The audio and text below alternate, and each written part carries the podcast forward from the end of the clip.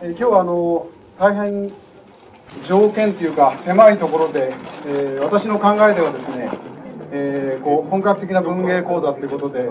え、40人か50人ぐらい来ていただいてあの吉本先生とじっくり話をしていただく会にしようと思ってたんです。ところがあのたくさんこんなに入っていただきまして、えー、大変あの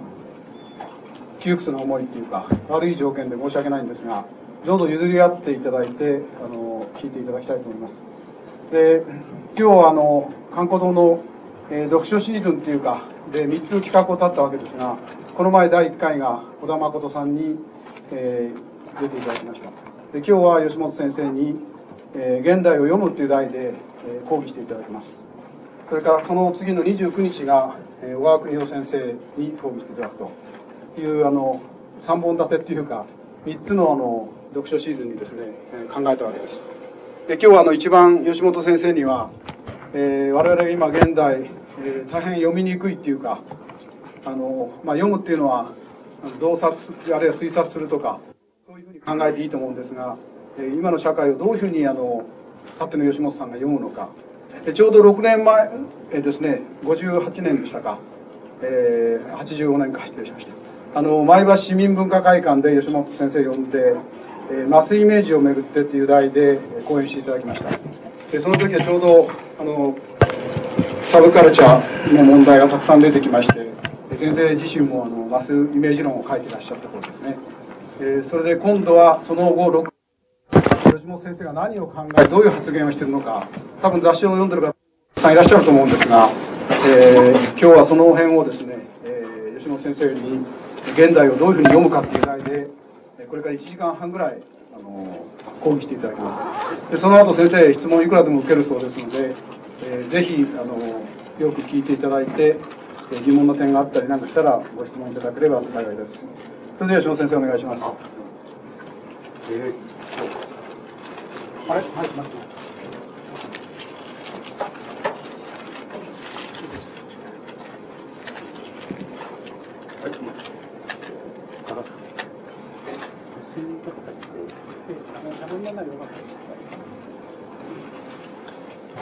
赤いのが先生ついてでしょ赤いの出てるあの結構ですね。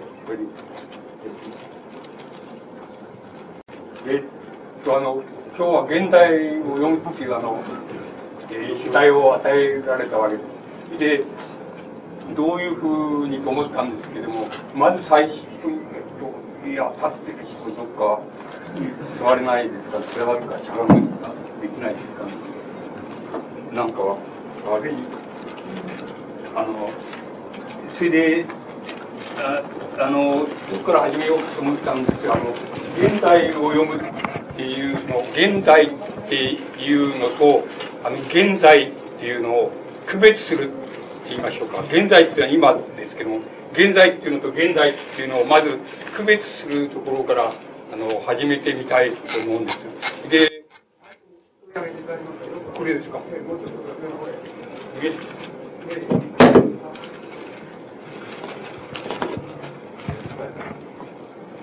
こうやって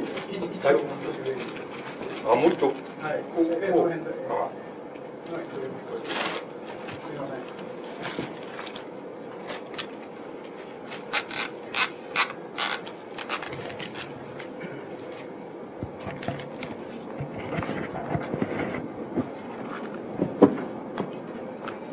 あの 現在っていうことと現在っていうことを区別してみたいっていうふうに思うわけです。それでこの区別っていうことは、まあ、大変重要なことに、え僕の考え方ではその重要なことになってきます。で、どこで区別するかっていうことを申し上げてみたいというふうに思います。で、まず第一に、あの、現在、現代と現在っていうのをどこで区別するかっていうことの一番のポイントは何かっていうことですけれども、それはあの、まず、その消費っていうこと、まりよく消費社会っていうふうによく言われますけれどもつまり消費っていうことであの区別してみたいと思います。これは大変重要なの区別になります。で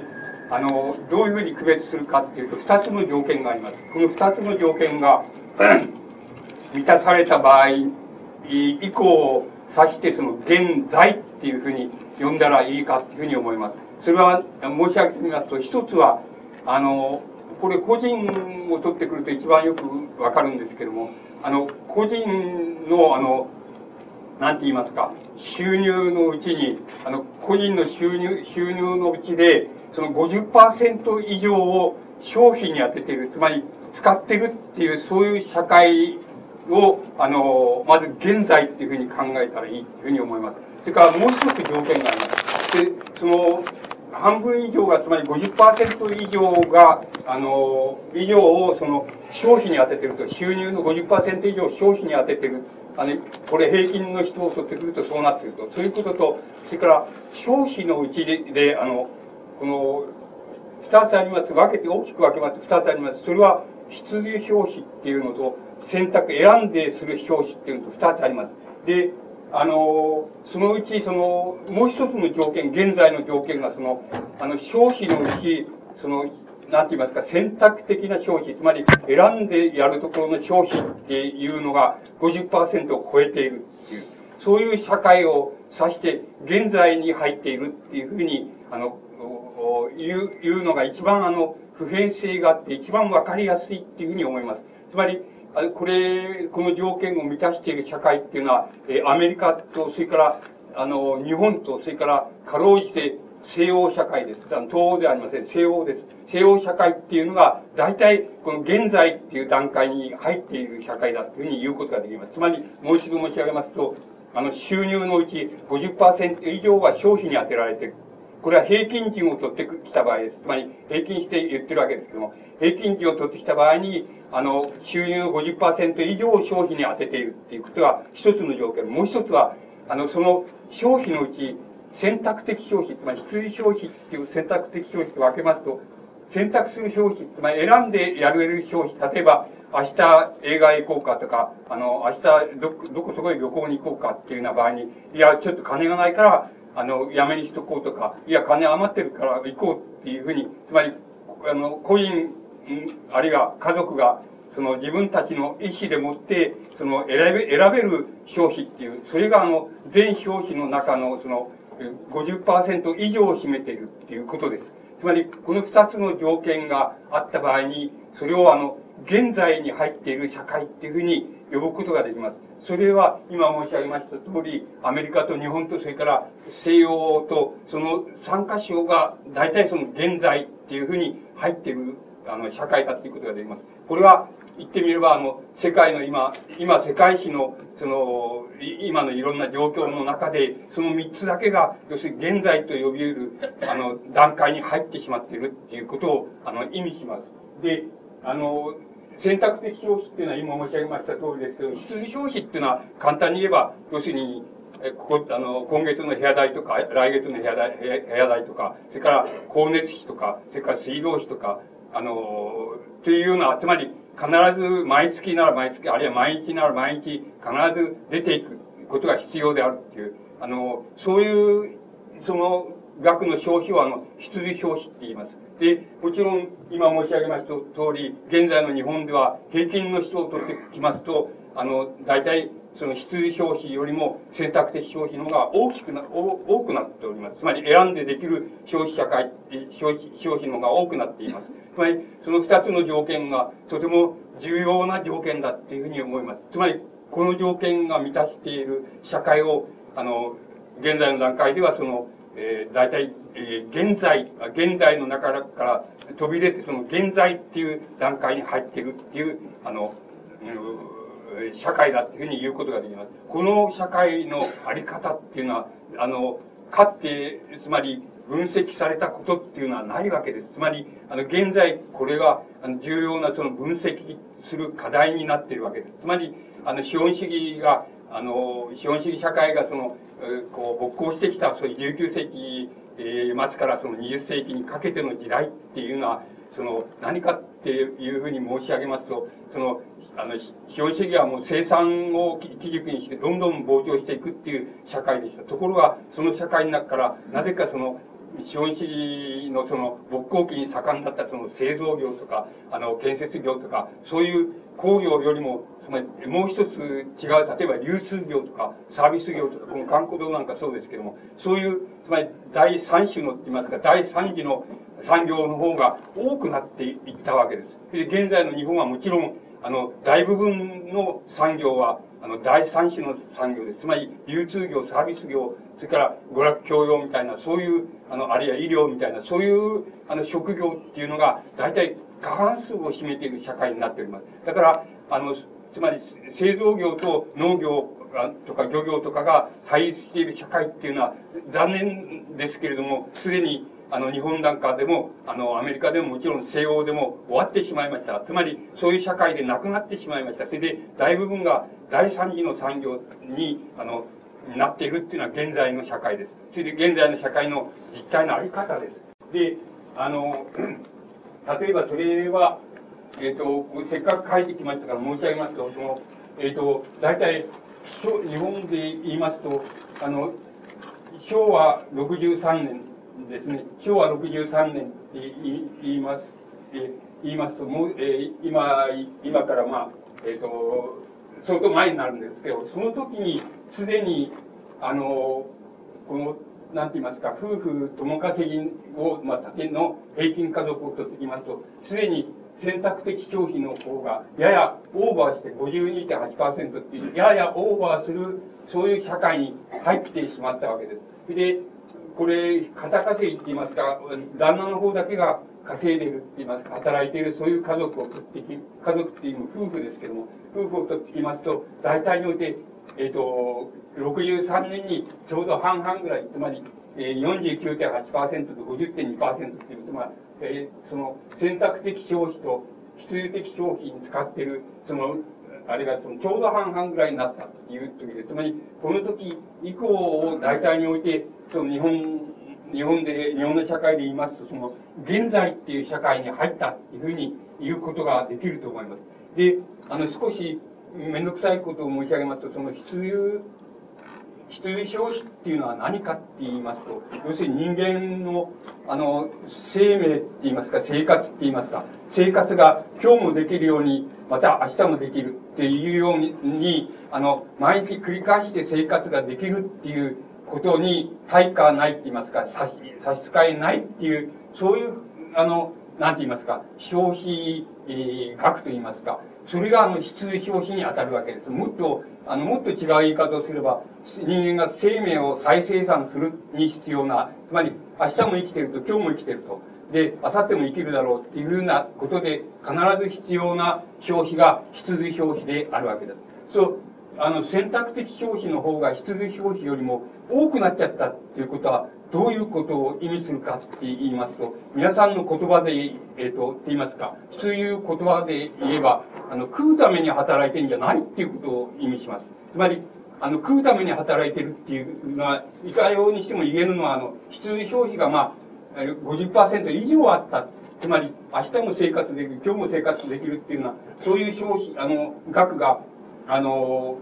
50%以上を占めていたら、それはやっぱり食うために生きてんだっていうふうに言えると思います。ところで、あの、日本では63年以降、大体において、食うために生きてんじゃないっていうことになりました。つまり、あの、なん、何のために生きてるのかっていうことは、もう非常に問題、えっと、大きな問題、今でも大きな問題なんですけども、大きな問題になりますけど、少なくともあの食うために俺働いてんだっていうことは、平均値を取ってきた場合には、日本では言えなくなりました。つまり、そのことはとても重要なことですから、あの、頭に入れておかれたらいいと思います。つまり、食うために働いてるって言い方は成り立たなくなったっていうことは、ものすごく重要なことです。つまり、あの、歴史の中でも大変、あの、つまり現在で言えばアメリカと西洋と日本もそうですけど、それがあの、ちょっと、ちょっと類例のない、あの、なんて言いますか、社会に入ったぜっていうことを意味しているわけです。つまり食うために働いているわけではないわけです。それで、それじゃあ、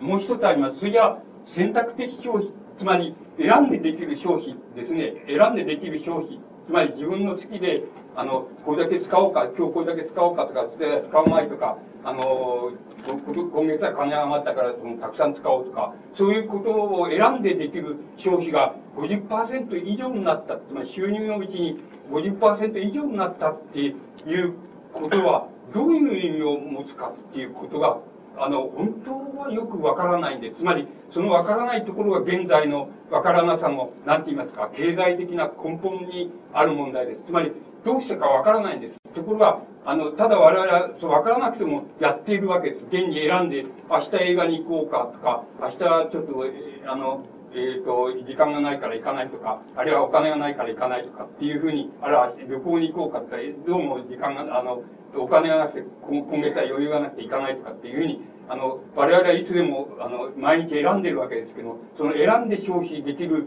そういう額が、要するに50%以上になってしまったっていうことは、もちろん食うために、あの、働いてるわけでもない、ないわけです。ということは明らかなんですけど、それじゃあ、あの、遊ぶために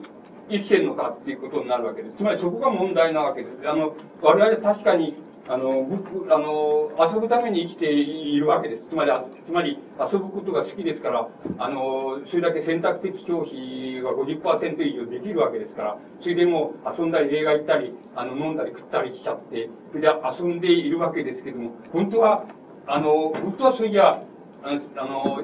選択的な消費が50%以上になっちゃったっていうことは、遊ぶために生きてんだろうかって、あの、人間はそれ遊ぶために生きてんだろうか、あるいは、あの、暇を持て余して、その、退屈するために生きてんだろうか、あるいは、その暇を使って何かいいことをしようっていうために生きてるのか、あるいはよからぬことをしようと思って生きてるのか、その、つまりそこら辺のところが、あの、現在のところはっきりしてないわけです。つまり、我々ははっきりしてないし、あの、皆さんも多分そうだと思います。つまり、はっきりしてないにもかかわらず、あの、確かに遊んじゃって、遊んじゃったり飲んだり食っちゃったりしてることは確かなんです。それで、それは勝手にやってるわけ、選んでやってるわけです。ですから、あの、そこが要するに現在の段階に入った社会のその一番大きな問題です。その問題は、かって、あの、要するに、そんなこと当たり前のことなんですけど、かって過去の、えー、人がその、なんて言いますか、分析したり、それからこうであろうっていうふうに言ったりしたことがない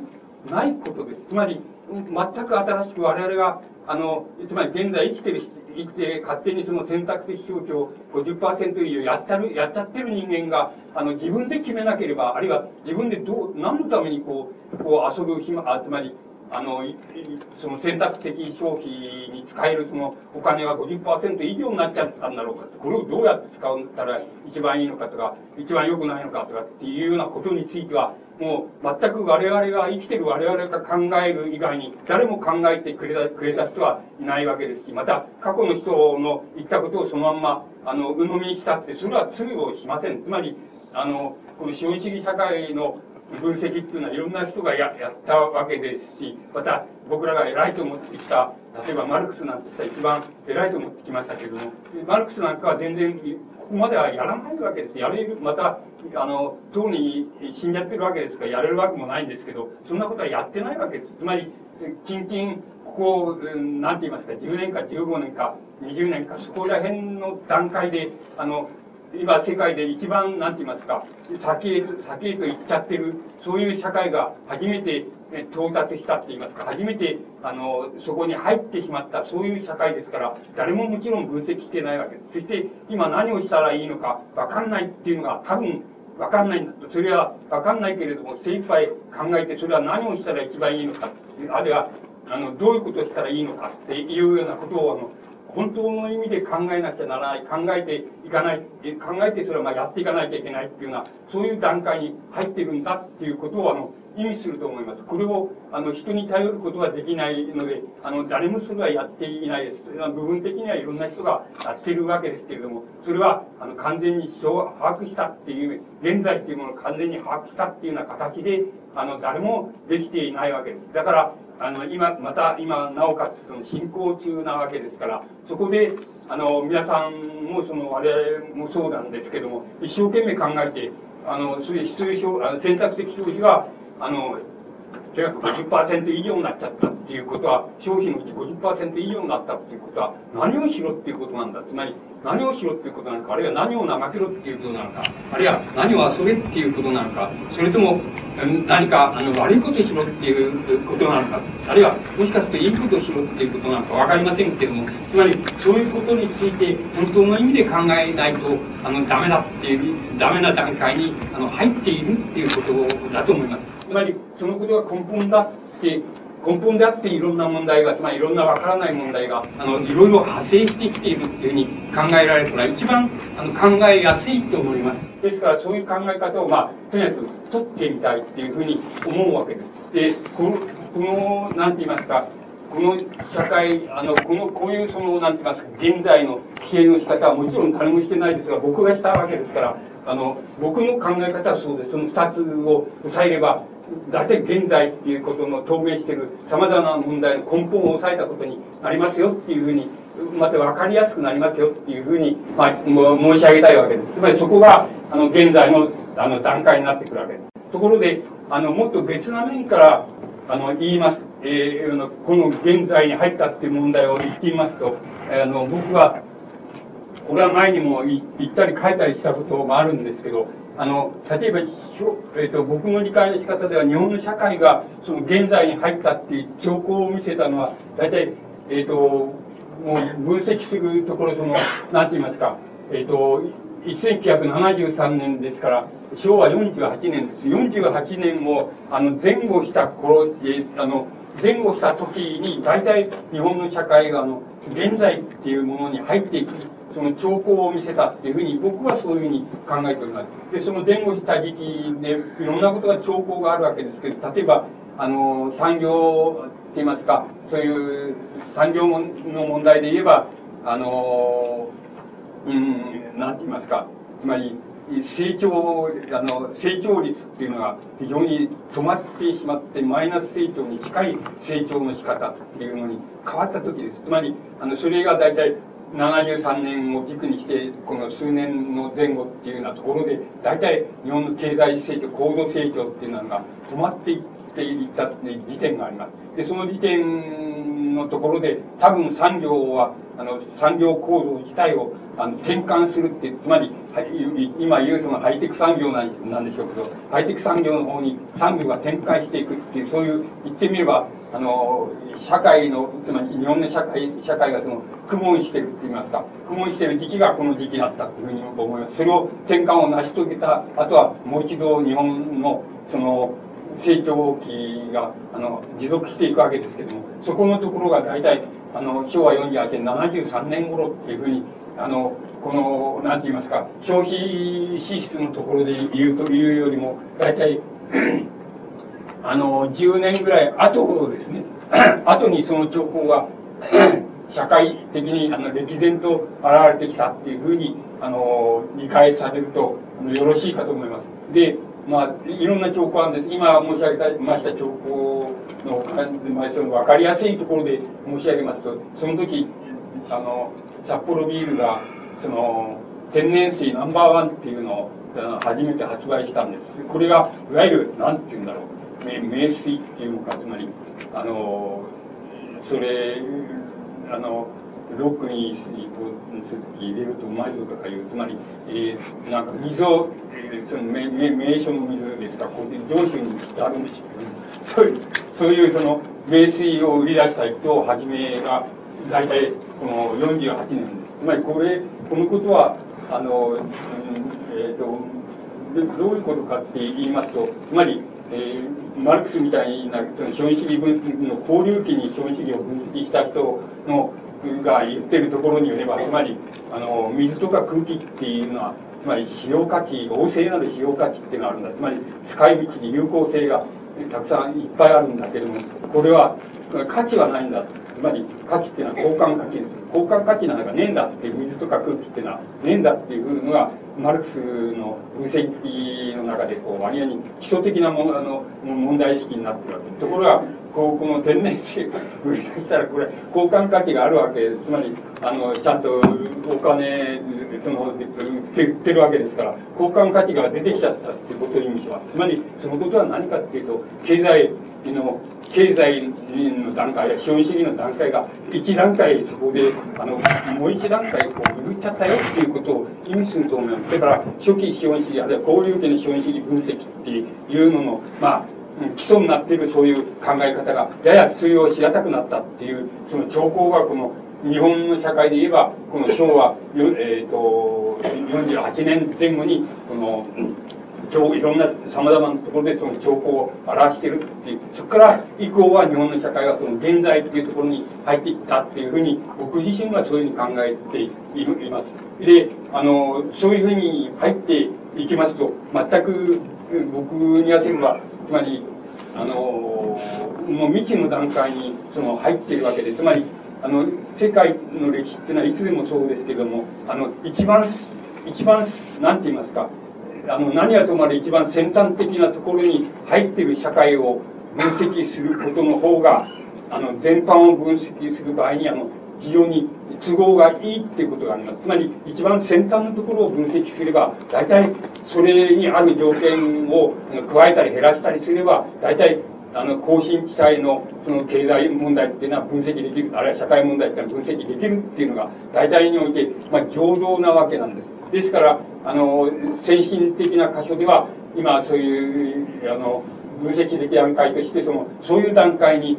入ってしまったっていうふうなことをあの意味していると思います。この問題はやはり新しくと言いますかあの一生懸命分析しないとなかなかあのこれから後の問題っていうのがうまくつかめていかないあるいはあの突然のように起こってくる問題っていうのをあのつかめていかないっていうことがあの言えるんじゃないかっていうふうに思います。それくらいあの重要なあの社会に入っていったっていうふうに思います。ですからあの多分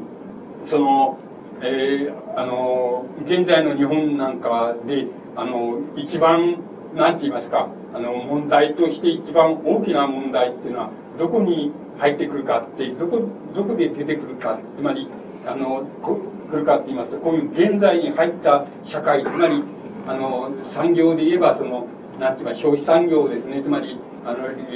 流通業とかサービス業とかその医療とかその娯楽とかそういうところのあのなんて言いますか産業がもう半数を占め大半を占めてしまったっていうところではあの、うん、なんて言いますか例えば公害問題一つ取ってきてもその公害っていうのは何て言いますか？あの何が公害かっていうとどこで公害っていう問題が生ずるかって言いますと大体第二次産業つまり製造業製造工業っていうものとそれから第三次産業つまり流通業とかあのサービス業とかその境界でもって公害問題っていうのがあの主なる公害問題はあの生ずるっていうことが現在の問題です。決してあの第一次産業つまり農業漁業とつまり自然相手の産業と製造業の間にあの起こる公害問題つまり緑を守れとか緑を破壊されたとかっていう問題にはあのすでにもう現在に入った社会ではあの公害問題の主たる公害問題は存在しないわけですでだからそれをそれは誤解することはできないので誤解してはならないことであってそうじゃなくてあの第二次産業とつまり製造工業と第三次産業サービス業とかあの流通業とかその間に起こるあの公害問題っていうのはあの現在の日本あるいはアメリカあるいは西欧における主たるあの公害問題になっているいるわけです。でこれはあの気がつけばすぐに分かり分かるはずですけれども気がつかなければあの依然として緑を守れとか自然法とか言ってると思います。しかしそれはすでに先端的な段階でそれは終わっています。終わってっていうのは過ぎています。あのあのつまり何て言いますか多数を占めていません。多数を占めているのは第二産業つまり製造工業と流通業サービス業の間にそこの間の産業における公害っていうのがあの下の公害問題になってなってます。なっているはずです。つまりそれも理論的に歴然してしてそうなるわけです。そうするとそれは何かって言ったら要するにあの頭だと思います。つまりあのボーダーラインでつまり境界性がはっきりしない異常と正常っていうあの異常だとか精神の病だとかそういうことが多分今一番今に顕在化するでしょうけれどもあの今一番潜在的にあの大きな現在に入った社会では一番大きな公害問題だと。しもちろんこれから起こってくる公害問題も下の問題はそこに行くだろうっていうふうにあの行くことはもうあの疑いないことだというふうにあの言うことができると思います。で、言いにくいことをもっともう少し言いますと、この、今言いましたように消費支出が50%えあの収入の50%以上だまた消費のうち選択的消費が50%以上だこんな社会で消費税っていうのを取るのは当たり前なこと。つまり当たり前ってことは何かっていうと何を基準にして言うかと。大衆っていうけ大衆を基盤にして考えた場合に大衆を基準にして考えた場合にその考えた場合にその消費税を取るのは取るっていうのは当たり前のことなんてなぜかって言いますと要するに選択選んで大衆は選んでその消費ができるあの段階に入っているわけですつまりだから税金払いたくなければ使わなければいいじゃないいいいいわけです。つまり節約すれば税金払わなくていいいいわけでもし消費税の段にするならば消費税に切り替えならばそれでいいわけです。ですから大衆つまり大衆政党とか大衆を大衆の解放っていうのが課題であるっていうふうに考えているそういう考え方からすればあのもう何て言いますか選択的消費ができるところでできるとところにあの税の問題を集中するっていうことの観光そういう考え方の方が妥当なことはもう言うまでもないことです。ですけどあの皆さんが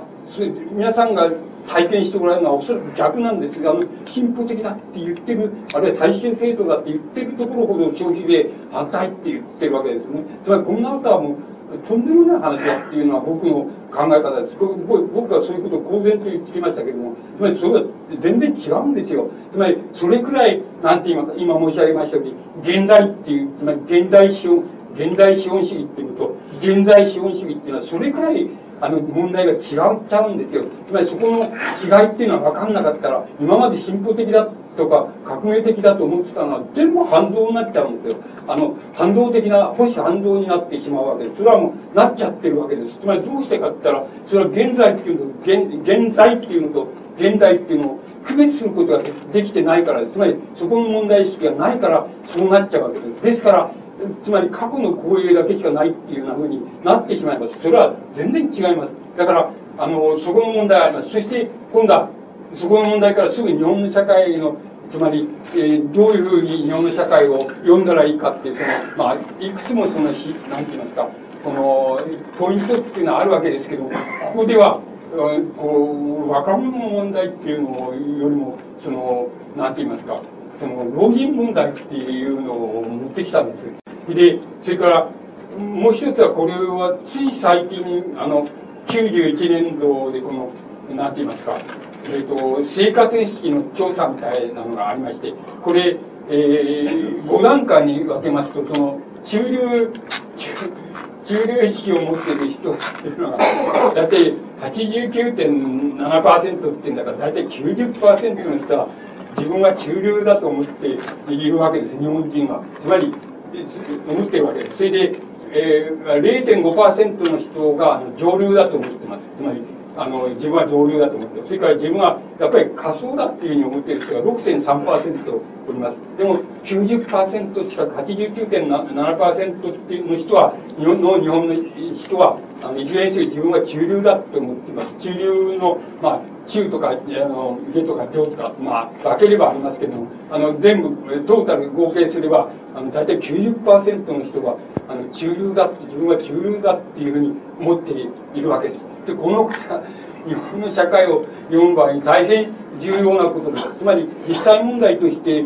あの、なんて言いますか、あの、どうも俺は生活はあんまり楽じゃねえっていう、楽じゃねえから、これで中流ってのはおかしいじゃないかっていうふうに、僕もしきりに首をかしげたりするわけですけど、つまり、しかし、どうしてもトータルあれしていますと、つまり自分の主観を入れないで、あの、言いますと、確かに、その90%の人は自分が中流だっていうふうに思ってるわけです。で、90%の人が中流だと思っている社会っていうのはどっかにあるかって言ったらそれはないわけですよ。それは日本しかねえわけですあの、つまり西欧でもアメリカでもそうはなって、そうなってます。これはものすごく重要なことだと思います。つまり何が重要かって言いますと、なんか、つまり、あの、あの中間っていうものが、中間のなんか厚みっていうものが、あの、なんて言いますか、社会のほとんど大部分を占めちゃってるっていうつまりそういうあの社会って社会の何て言いますかそれを型としてみればこう何て言いますか長方形のそういうこの中流の型ができるわけであのわずか端っこの方に上流とそうじゃないっていうか、え、仮想だっていうような人がいるわけですけど大体がこう四角い長方形の箱ができちゃってそこはみんな中流だって言ってる。そういう社会っていうのはあの日本ほど極端な社会っていうのは存在しないわけです。このこれもやはり日本の社会のあの成り立ち現在の成り立ちっていうのを読む場合にものすごく重要なことだと思います。それは類例がないはずです。つまり世界に類例がないはずです。ですからそれはちょっとあの興味深い問題でつまり大金持ちもいるけど貧乏人もいるっていうようなことは日本の場合にはほとんどなくて9割方の人がみんな中流だっていうこの箱を取ってきますとそこへ全部入っちゃうっていうようなことになっています。これはとてもあの重要な日本の社会の現在の社会のそのタイプ型だと思います。これはやっぱり分かりやすく頭に分かりやすくそのはい入れておられた方が何かとあのこう判断しやすいことになるわけじゃないと思います。ですからそれを申し上げています。であの大体これあのいろんな兆候からそのそういう問題をそのあれして探っていますと大体あの貧富の差があの日本みたいにない社会っていうのは本当はデータを取りますとないわけです。それはもちろん中流っていうふうに思ってるやつが90%もいるっていうことが自体がそれを語っていますけど他のデータを持ってきましても、ね、あの例えば、えっと、西欧社会ならば大体12段階に分けて分けてそれで例えば一番、えー、こう貧困なって言いますか一番この下の方の仮想の生活をしているのと一番上層の生活をしているのと12段階にあの分けるというふうに考えますと大体西欧でもアメリカでも大体その12段階いずれもあのいるわけです。と日本の場合は大体その6段階しかないと思います。つまり一番大金持ちのやつと一番貧乏人のやつとの差っていうのは同じあの段階で分けたら6段階ぐらいしかないと思います。つまりそれも非常に得意なあの何て言いますか日本の社会の得意な方だと思います。それはやっぱり記憶しておかれた方がよろしいっていうふうに思います。つまりあの得体の知れないことになってるぜっていうのがあの日本の社会のその現状だっていうことだと思います。その得体の知れなさを何とかしてその何て言いますかあの解明してそのはっきりさせてしまわないとあのとんでもない見当違いをしたりとんでもないあのおかしなことが起こったりっていうようなことになりますからどうしてもこれはあの分析してその捕まえたいっていうふうに思うわけです。ですからあのそこの問題はあの日本の社会っていうのは大変あの機能な方を持っているっていうようなことをあのこうやっぱり頭の中に入れた方がよろしいんじゃないかっていうふうにあの考えます。でもう一つそこにその老人問題っていうようなあのことをあの 出してきました。これもつい最近この何て言いますかあのちょうどあの老人の日敬老の日っていうんでしょうかね。敬老の日っていうのを前後して新聞があの一斉にその何て言いますかこういうであの調査のデータをそのあの掲げたわけです。でそれをえあのそれはものすごく面白かったからあのあれしてきたわけですけどもその大体あの60歳以上のご老人にあのえっとお前は他のあなたは要するに他の同年配のまあ老人に比べてあの幸せだと思いますかっていうアンケート幸せだだと思いますかっていうアンケートを取ったらばあの67.2%の60歳以上の日本の老人は自分をあの同年配の人たちに比べて幸せだってやや幸せっていうのを合わせますと67%の人が幸せだあるいはやや幸せだっていうようなあの回答を寄せています。それであの同じようなかいあのアンケートをそのアメリカそれからイギリス韓国ドイツっていうようなところに同じようなあのアンケートを取ってデータが出ていましたけれどもそれであの同年配のご老人に比べてあなたは幸せだと思うかっていうあの問いに対して、えーと、日本では67.2%ですけどアメリカでは47.6%イギリスでは43%韓国では39%ドイツでは38%とこういうデータになっています。であのであのなんて言いますかこれで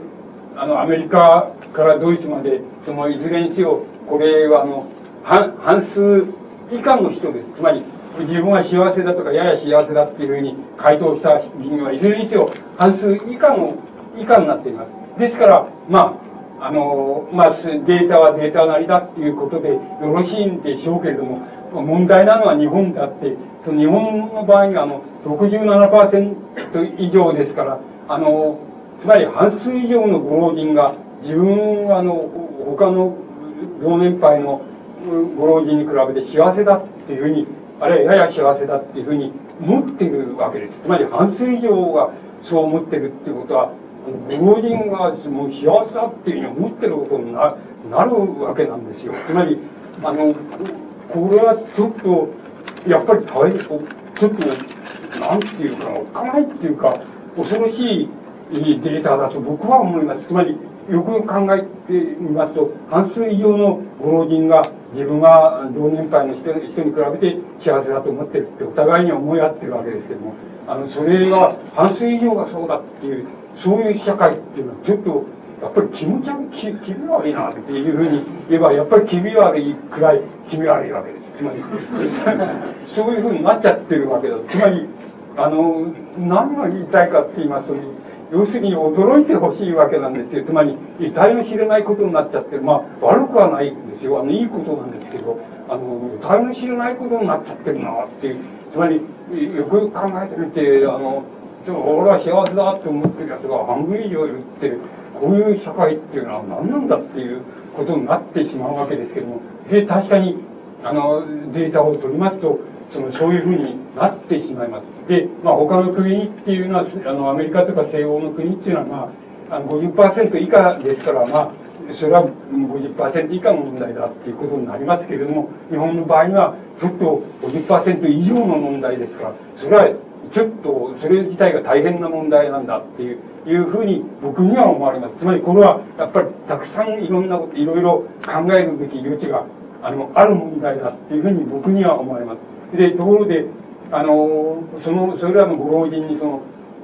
自分がその不安になってる不安心配になってるものは何だっていうあの聞き方をしています。であのまあ健康だとかあの一人ぽっちになっちゃってるのが不安だっていうような日本のご老人がそういうあの回答をあの寄せたりそれからまああの経済問題が不安なんだって老後の経済問題が不安なんだっていうそういうあの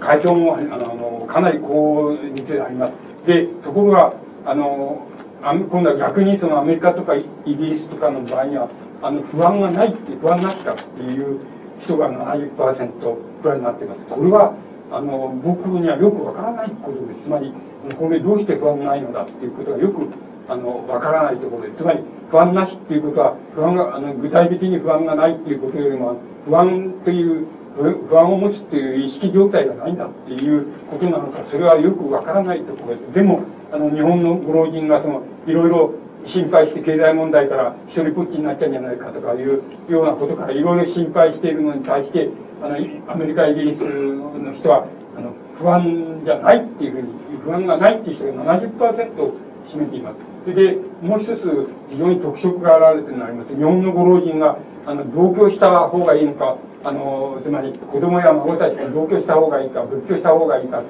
言った場合に大体同居した方がいいんだ同居したいんだあるいは同居した方がいいんだっていう人が半分以上ちょっと半分以上を占めています。ところであのやっぱりアメリカとかイギリスとかその西欧ですね。西欧ではもう70%から55%くらいのご老人が別居がいいって言っています。そして時々孫やの子供と時々会ってその話を旦那旦那するっていうのが一番いい考え方だ一番いいんだっていうふうに言ってるのがアメリカとかイギリスではあの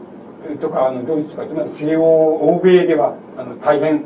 過半数を占めて多いっていうことですで日本のご老人は逆です。逆です。あの韓国も逆です。つまりあの東洋的な社会の要素が残っているところではあのそれは逆になっています。つまりあの日本のこのここでも大変あの日本の社会をその占う場合にとてもあの構造日本の社会構造を読む場合に大変重要な問題のように僕には思われます。つまりあの日本のご老人っていうのはあの、えー、その生活習慣それから伝統歴史っていうのはことも含めましてあの単独であの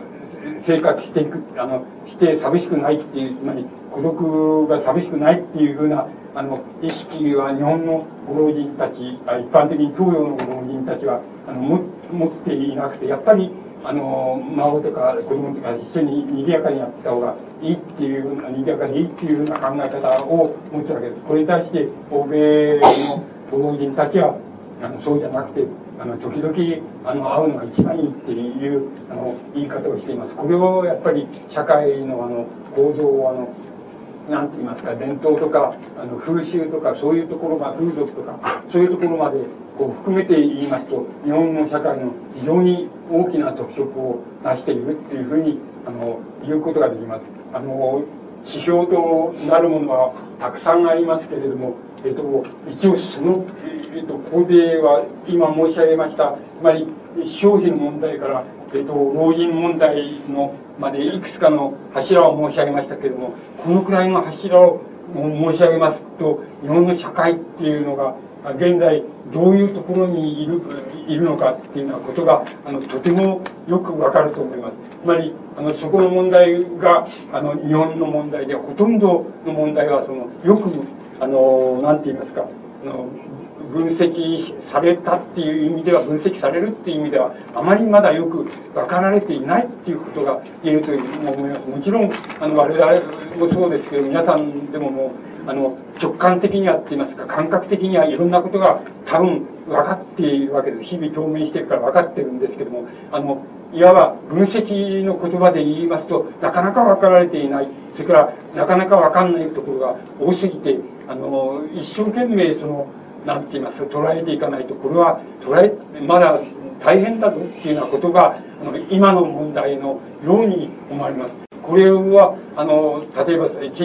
今度は次にあの近近年近年っていう言いますか起こってきたあの世界情勢のさまざまな問題あのそれに伴う日本のさまざまなその政治的なあの動きとかあのそういう経済的な動きとかそういうものと関連してお話ししますともう少しあの外からの目があの行くんじゃないかってあのうまくたどれんじゃないかっていうことでまあこう一応そのソ連の問題とアメリカの問題っていうようなものをあの一応代表代表としてそのここにあのあれしてきましたつまり挙げてきました。であのまああのソ連の問題とアメリカの問題っていうのは何どういう問題かって言いますと日本人にしてみればつまりどう言ったらいいんでしょう頭から上の問題っていうのは大部分大部分って言いますか相当程度そのソ連の問題にあの関わるわけです。つまり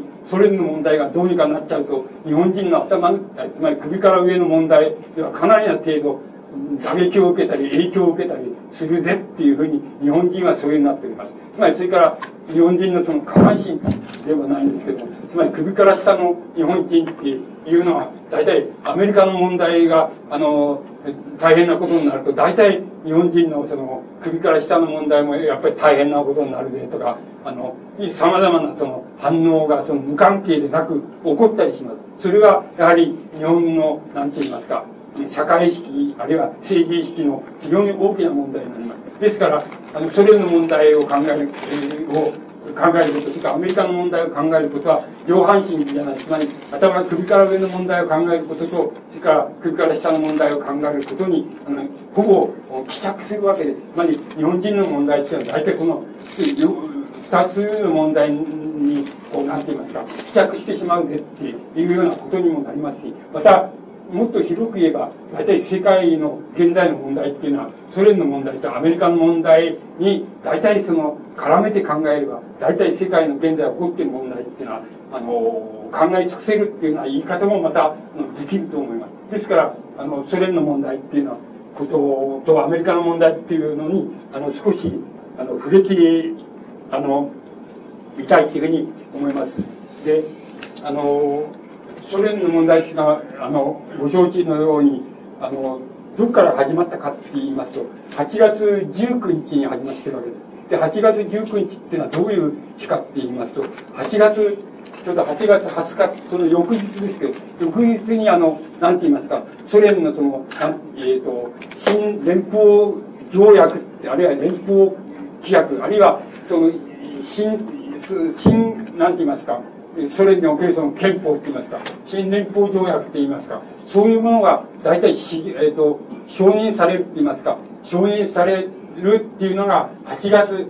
20日の日だったわけです。だから、そうすると、その8月19日に、その新連邦条約っていうのが、あの、発令されてしまったら、あるいは通ってしまったら、承認されてしまったら、あの、これは大変だっていう思っているあの、えー、ソ連のその、なんか首脳部って言います、ソ連政府の首脳部っていうのが、要するにクーデターを起こしたわけです。つまり、明日調印される、何が止まる明日調印されるその新連邦条約っていうのを、とにかく調印させないようにしようっていうことが、ことで、19日にクーデターを起こしたわけです。クーデターを起こしたのは、この、ヤナエフっていう副大統領、それから、ルキアノフっていう最高会議長っていうのが、まあ、大体主たるメンバーだと思います。ですけども、もっと言ってしまえば、ソ連共産党、つまりゴルバチョフを除いたソ連共産党が、要するにクーデターを起こしたというふうにお考えになればよろしいと思います。つまり、あの、この、つまり、このクーデターっていうのはソ連共産党の意思だったっていうことは、まず間違いなく明瞭だと思います。ですから、それはどういうことかって言いますと、その、その翌日に調印されるはずの新列邦条約っていうのを、の調印を阻止するためです。それで、直ちにこの、これが、ヤナエフっていうのが、自分は臨時大大統領の代行になって、ゴルバチョフが、だって健康を害して、あの、出馬できないっていうふうに声明しまして、このルキアノフっていうのは、要するに、あの、この新連邦条約を、まあ、とにかく阻止すると、あの、やめなきゃいけないって、変えなきゃいけないっていう、改めなきゃいけないっていうことを声明して、それで、あの、大体市場事態宣言っていうのを出して、あの、クーデターを起こしたっていうことが、あの、ソ連の政変の始まりです。で、それじゃあ、何が、何が問題なのかっていうことになります。そうすると、それあの、まずこのクーデターのしたる問題は、要するに、それ、あの、ソ連の新しいその、なんて連邦条約っていうことが問題だったわけです。それどういうふうな問題かっていうことは、その後その連邦条約案が、あの、日本の新聞なんかにも紹介されていますから、それは分かっわかるわ、分かってるわけですけども、どういうことかって言いますと、ソビエト連邦っていうものの、その中央政府の権限っていうのを、まず全部、全部、大体において全部、要するに、あの、各共和国に、あの、異常してしまうと。つまり、主権は全部各共和国に異常してしまう。で、ソ連共産、あソ連、ソ連邦の地方政府っていうのは、それらに対して、つまり、なんて言いますか、それらをその調整する、そういう役割をするのを、よりするのが、あの、ソ連邦中央政府であって、その他の権限は全部各共和国に主権を移譲してしまう。えっと、それが大体において、あの、ソ連、この新、新しいソ連邦の、あの、条約案の、その、一番、あの、なんて言いますか、根本にある問題なんです。言ってみれば、要するに、あの、ソ連邦っていうものを、あの、ほとんどその、なんて言いますか、あの、つまり僕はそういう比喩を使うんですけど、つまり町会の、なんて、あの、ゴミ集めの当番みたいなもん、もん、もんの意味、意味をその、ソ連邦の中央政府が持っていると。だから、ゴミ当番はこの次は誰だぜとか、この次は誰だぜっていうようなことを調節するっていう役割を、あの、中央政府はやるけど、他の権限はまだほとんどないっていうして、他の権限が全部あの、外交問題から経済問題、それから国内の問題、全部その各共和国の、あの、の独立したその意思によって行うっていうのは、そこへその異常してしまうんだっていうふうに、そあの変えてしまうっていうのが、この新連邦条約なんで。そうすると、あの、皆さんはどう思われるかもしれませんですけど、あの、ソ連、ソ連共産党って、共産党の首脳部たちは、それはもうソ連、ソ連国の要するに挟んであるっていう、ソ連邦帝国のその破産であるっていうふうに理解したわけです。つまり、こうなったらたまんねえって、ソ連っていう国はもう壊れちゃった。壊れちゃうんだ。解体しちゃうんだ。で、こんなことを黙って見ていらんないっていうふうに考えた。と思います。あの、ソ連共産党の首脳が考えて、それでクーデターを起こしたっていうことになるわけです。ところで、あの、皆さんももしかするとそう考えかもしれないです。つまり、あの、日本国っていうのを考えた場合でも、その、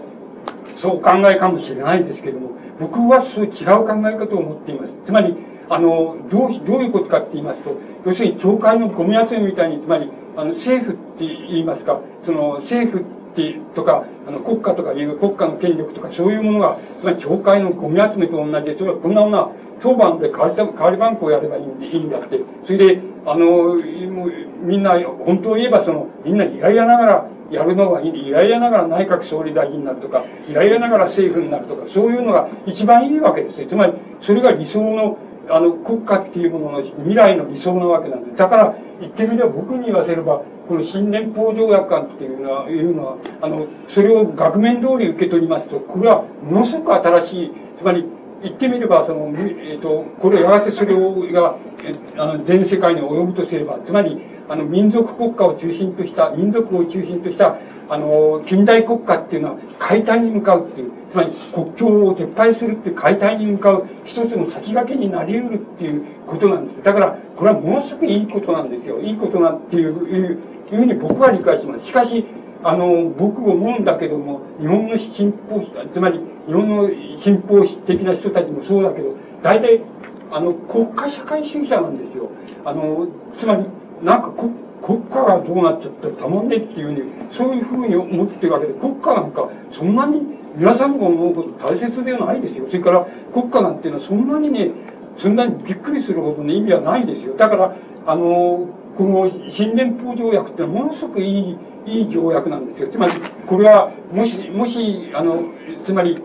中身がどうこれから展開するかわかりませんけど、額面通り受け取れば、これはやっぱり、あの世界のなんか民族国家が、現在の民族国家が、国家が、あの、未来に向かって向かうべき、その、国家の、なんて言いますか、こう、国家を開いていくっていうことを使いますと、国家を開いていく先駆けになるような、いい、あれなんです。つまり、中央権力は全部もう、ゴミと、ゴミ当番の調整役みたいにしちゃしてしまって、共和国、各共和国にあの、試験を移しちゃった。これはまず第一段階で日本国で言えば、日本の中央政府がまあゴミ、ゴミだめ、ゴミ当番の、えーと、調整役になって、それで各県なら県って言いますか、地方自治体って言いましょうか。それに大体において自由に、あの、地域ごとの特色を発揮して、やり方を任せるって言ってるのと同じことです。つまり同じことじゃないんですけど、そういうふうに類推すると分かりやすいと思います。つまり、あの、そういうふうになることは、ものすごくいいことなんです。あの、中央政府のやつが、その、なんて言いますか、えばって、えばったり、あの、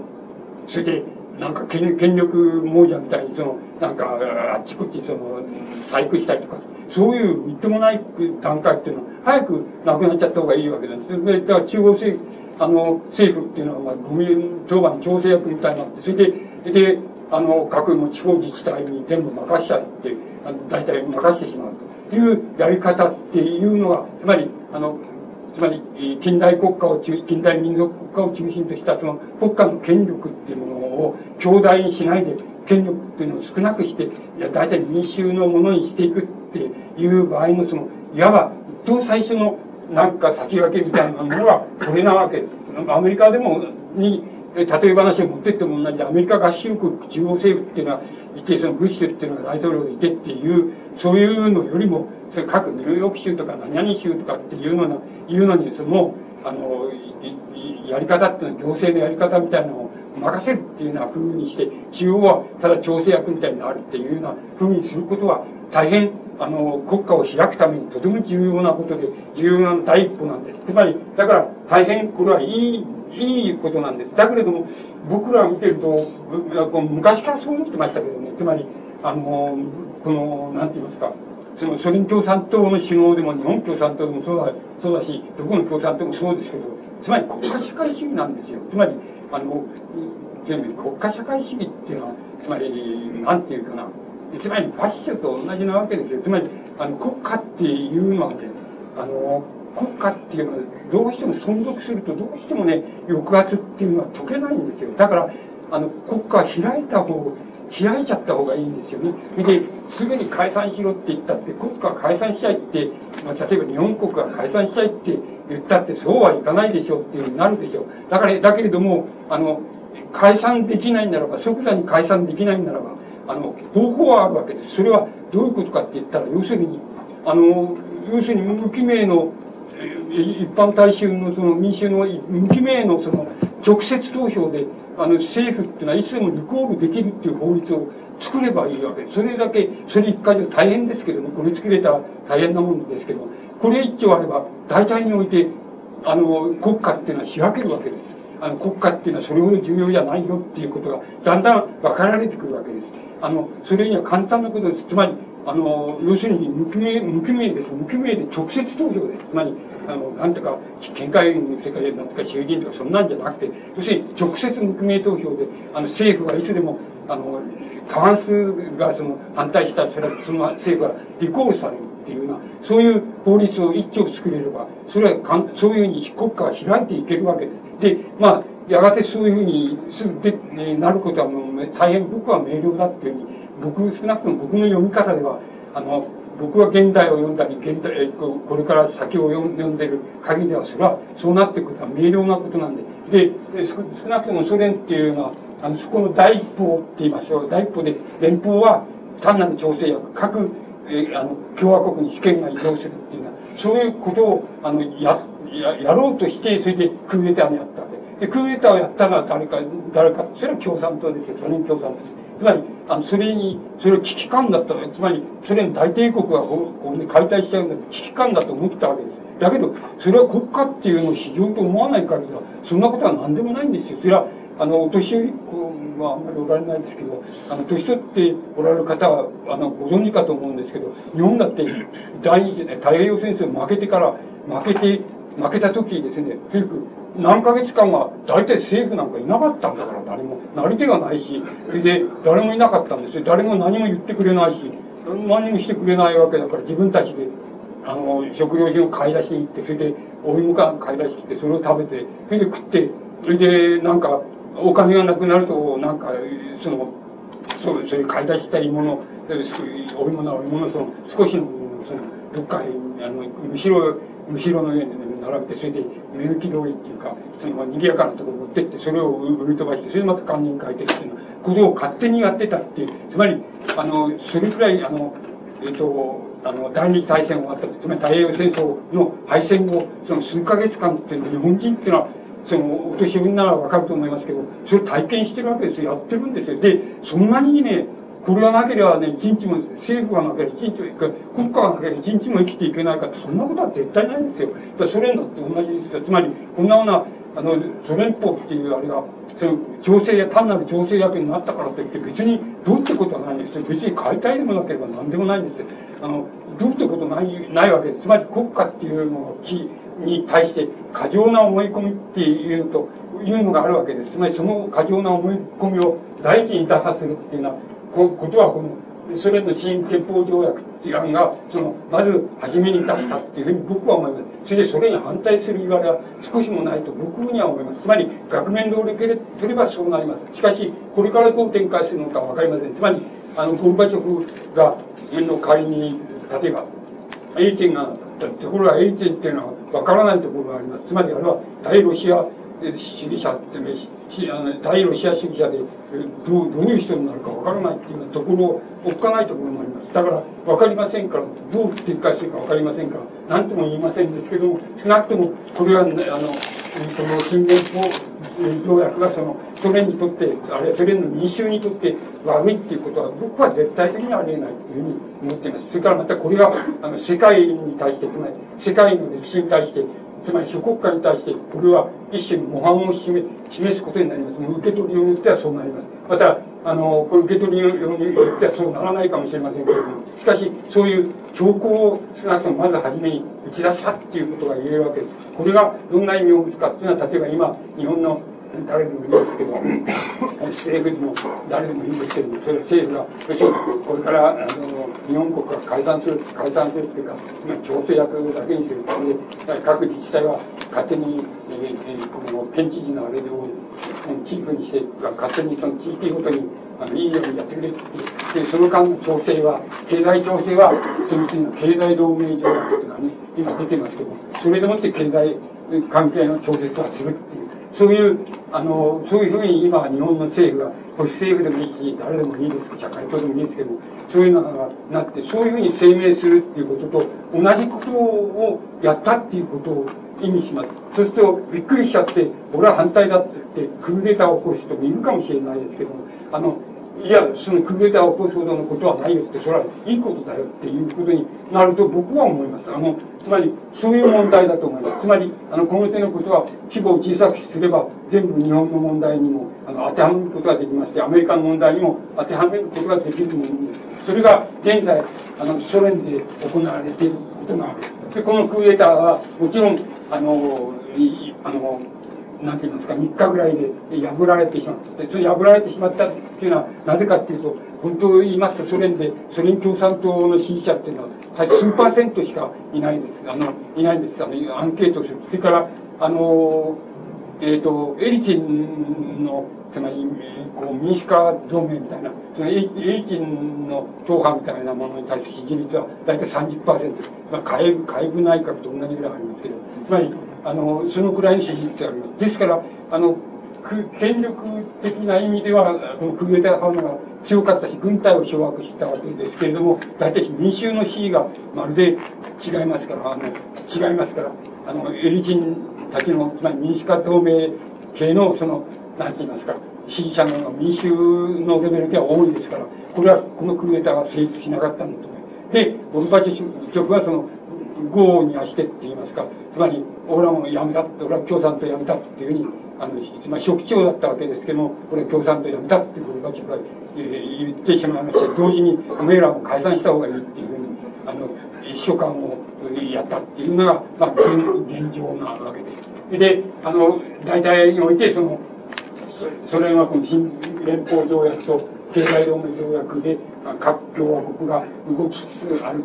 あの動き出しつつあるっていうのがあのソ連の現状だと思います。でところであのそれはとても今申し上げました通りソ連邦だけにとってじゃなくてその現在の世界にとってとても重要な意味をこの新連邦条約とは持っていたつまり国家っていうのはどういうふうになったら理想的なのかとかあどういうふうになったら理想の方向に向いてるのだろうかっていうようなことについては大変重要な意味をあの持っているわけです。もう一つこのソ連の政変って言いますことでもう一つ重要な問題があります。それは、あの、所有っていう問題です。つまり、あの、現在のソ連だったらば、あの、ソ連では、あの、大体、えー、農地で言います、言いますと、国有の、国有の、国有の農地と、あるいは国有の土地と、それから公有の土地と、それから、あの、私有の土地とあります。で、私有の土地は大変少ない、数パーセント、あと、国有と公有の土地があります。それから、あの農業でもあの国営の農業と公公営の農業とそれから市営の農業がほんの数パーセントあります。でこれがこれのつまりえあのこれはこれもまた類推はできるわけです皆さんが例えばあの前橋市のこのなんて言いますか前橋市の市役所のにお勤めの公務員だったっていうふうにお考えになれば公務員の給給与っていうのは決まってるわけです。で、あの、農業でいくら収穫物を上げたって、いくら少なく上げたって、大体給与しかくれねえわけだから、あの、くれないとなれば、やっぱりあんまり働かないですからね、あの、ここが、あの、人間の通性って言いますか、人間は、あの、労働っていうことも、まあ、一種の本性なんで、で、大体、そう、いくら働いても、いくら農業されても同じ給料だって言うんだったら、やっぱりちょっと働かないで少し、あの、給料だけ、えー、あの、少なかったら給料もらうのがいいじゃないかっていうふうになりますから、つまり、それ、なるなるっていうのが大体半世紀以上、つまり一世紀に何々とするほど蓄積しちゃったわけです。そうしたらば、国営公営で、あの、収穫される農産物が本当ならば、そのそれこそ80%、90%を占めなければならないはずなのに、あの、もう逆にじゃがいもにだっては数パーセント、数パーセントのその、あの、私有の農地で、えー、その、なんて言いますか、ソ連の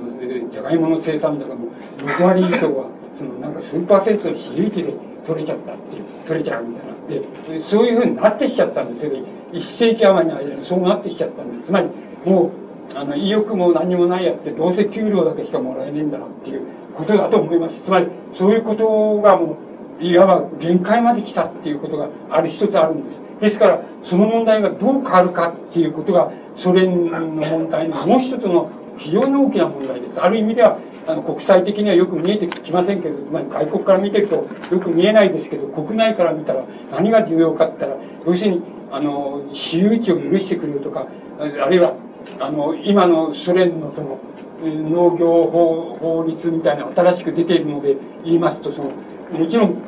国有地も、国有の農地もあるし、で、あの、公有の農地もある。しかし、私有の農地も許すと。それから、あの、国有の農地でも、例えば、それを一一生涯、つまり一生の間、その貸してあげて、それで相続権も認めると。だから、あの、それで、そこで自由に、あの、農業をやってよろしいっていうような改正案が今出ています。つまり、それがどういうふうに改正されるか。それで、どういうふうにその農産物のあれっていうのは打破されるかっていうような問題が、あの、これからもう一つソ連の問題で重要な問題だっていうふうに思います。それは皆さんがあの新聞を、あの新聞の方は華やかじゃないですから、そういうことについてはそんなにあのこう大きな見出しであの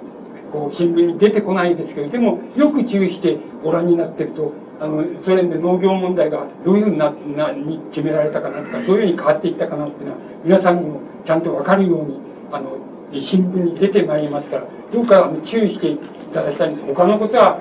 あの、ソ連の問題と別に、あの、えっと、あんまり、あれする必要はないと思います。つまり、あの、そうじゃなくて、そういうその、あとは農業問題、土地の所有の問題をどういうふうにあの切り開いていくかっていうことが、多分ソ連のもう一つ近いけど、非常に大きな問題だと思います。それは皆さんが新聞を注意、よく注意してご覧になれば必ずわかるように、あの、なりますから、それはあの、注目しておられると、あの、よろしいと思います。で、大体ソ連の問題っていうのは、その、つまり、国家の問題あるいは連邦国家の問題と共和各共和国の問題っていうのと問題がどうなるかっていう問題どうなったかどうなるかっていう問題とそれから農業と土地所有の問題がどういうふうに変わっていくか変えられるかあのまず法律的にどういうふうに変えられるかっていうような問題をの2つを2つを皆さんが抑えておられたらあの抑えきれると思います。あのどんな事態が突発的な事態が起こってもそれはあのその2つを中心にして動くはずですから必ずそれは抑えられるというふうに思います。それがあのソ連の問題であるわけです。でもう一つその最後にアメリカの問題っていうのがあります。アメリカの問題で一番生生々しいのはあの去年のその8月ですか8月の初めです。8月の2日ですけど8月の2日にそのえっとイラクがそのクウェートにあの侵入したっていうクウェートを占領したっていうことです。でそれに対してあの直ちにアメリカあのアメリカはあの海上封鎖を行った実際的に行ってあの経済封鎖をまずやった。それについてあの国連を介してそのなんて言いますか決議を取り付けてそのイラあのイラクはそのクウェートから撤退しろっていうその決議を取り付けたそれからもう一つはやっぱりあのソ連はそういうところであの今混乱がありますから。でソ連とそれから西欧に対して西欧っていうのはイギリスとフランスですけどもイギリスとフランスに対してお前たちもああの俺らがそのイラクを封鎖する海上封鎖するしあれするからそれに協力しろっていうそういう約束って言いますか。少なくとも協力しないなら黙って黙ってろって言いましょうかあの何も手出すなっていうようなこの約束を取り付けてでアメリカがその経済封鎖をしたわけです。で今年の1月15日 ,15 日がまた国連のを介してその15日にそのなんて言いますかこの15日までにイラクがそのクウェートから撤退しなければそのなんて言いますか撤退しなければあの武力行使をするっていうそういう決議を取り付けましてそれでその15日までにそのイラク軍がその撤退しなかったそのためにあのなんて言いますかそのまあ、あのアメリカを中心とする、まあ、なんていうか多国籍軍っていうふうに言っております。これ中東戦争っていうのを湾岸戦争っていう読みをしています。しかし僕らは湾岸戦争って言えば東京湾の湾岸しか思い浮かばないですから僕は中東戦争って中東戦争につまり国連加盟のその、えー、アメリカあのフランスそれからイギリスとその 3, 3つの軍隊をあの主体としたその軍隊が要するに武力行使に出てるわけです。であのイラク軍は、えっと、イラクはその大体2月2月の今年の2月の27日に大体あのその多国籍軍というのかアメリカ軍中心のその軍隊が要するに大体自分たちはその目的を達して勝利したでっていう宣言を発してそれであの戦争をやめやめたわけですやめたわけです。であのこのなんて言いますか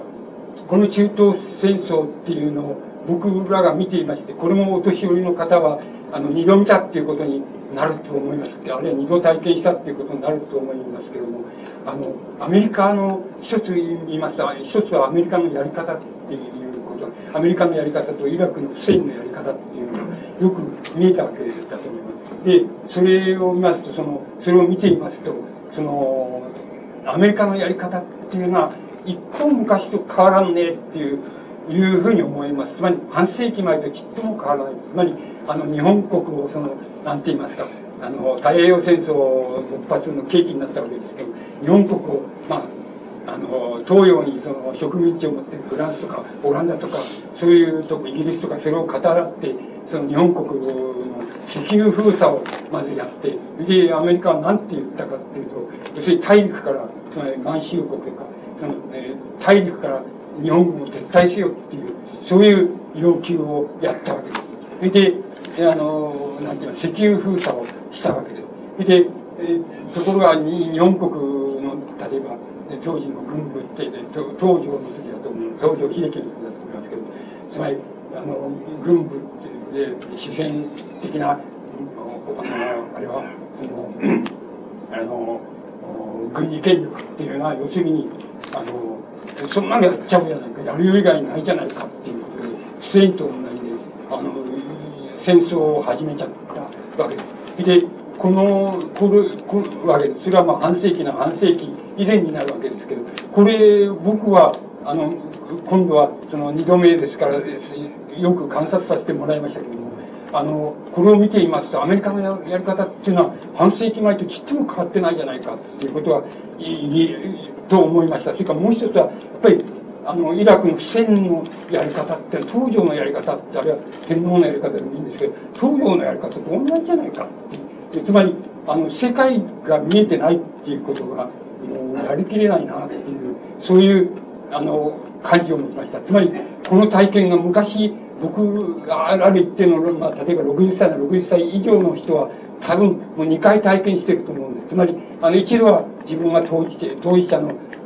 民衆としてそれから一度はまあ傍観者として傍観者として中東中東戦争なのでアメリカのやり方はもうあの昔とちっとも変わらない。それからあのイラクのフセインのやり方はもう、え天皇東条軍部っていうとちっとも、ね、変わらない。要するに世界が何も見えてなくてそれでだけども正義のあの正義といいますか戦争の理屈はちゃんと持ってるわけです。よ東条だって持って持ってたわけで。つまり大東亜の解放だっていうふうに大東亜は共栄権の確立だとか大東亜の解放だっていうようなことでその理屈はも持ってるわけ。ででも不正だって理屈は持ってるわけですけど。つまりやり方っていうのはちっとも変わんないじゃないかっていうことを僕らは一定年齢の人以上の人はあのやっぱり二度体験してると思います。してまああのアメリカってあのつまり現在の日本は多分その当時の東条東条と天皇とそれとは違っていますから多少は進歩していると思います。でところでアメリカの方はどうしても進歩してると思えなかったんです。ということとそれから工学あのやっぱりその時もこれは内部的に体験しましたけどつまりアメリカっていうのはあのやる時やるねっていうあのむちゃくちゃやるねっていう言いますか米国っていう冷酷無残なやり方をするねっていうことを改めて感じました。その太平洋戦争でもそれは感じました。けれどもあの僕らのその感じはあの戦後まあ、4、50年経ってるうちに緩和されたんです。なぜ緩和されたかっていうと、アメリカ占領軍の占領の仕方っていうのは、あの、当たる限り良かったんですよ。つまり、我々に良かったんですよ。あの、えばり、えばりもしないし、あの、そんなには悪いこともして、時々新聞出たりしましたけども、あの、それほど悪いこともしないし、占領軍として悪いことしないし、えばらない、そんなにえばらないし、あの、こう割合によく接し、接触してたしっていうようなことを考えて、僕らのアメリカに対するかんあの感じ方っていうのは、随分緩和されて半世紀経てきたわけですけど、今度改めて、うんと思った僕はそう思いました。つまり、かなり残酷なもんなんだな、こいつらって、こいつらっていう。つまり、サラリーマンみたいな顔して結構やるじゃないのっていうふうに、あの、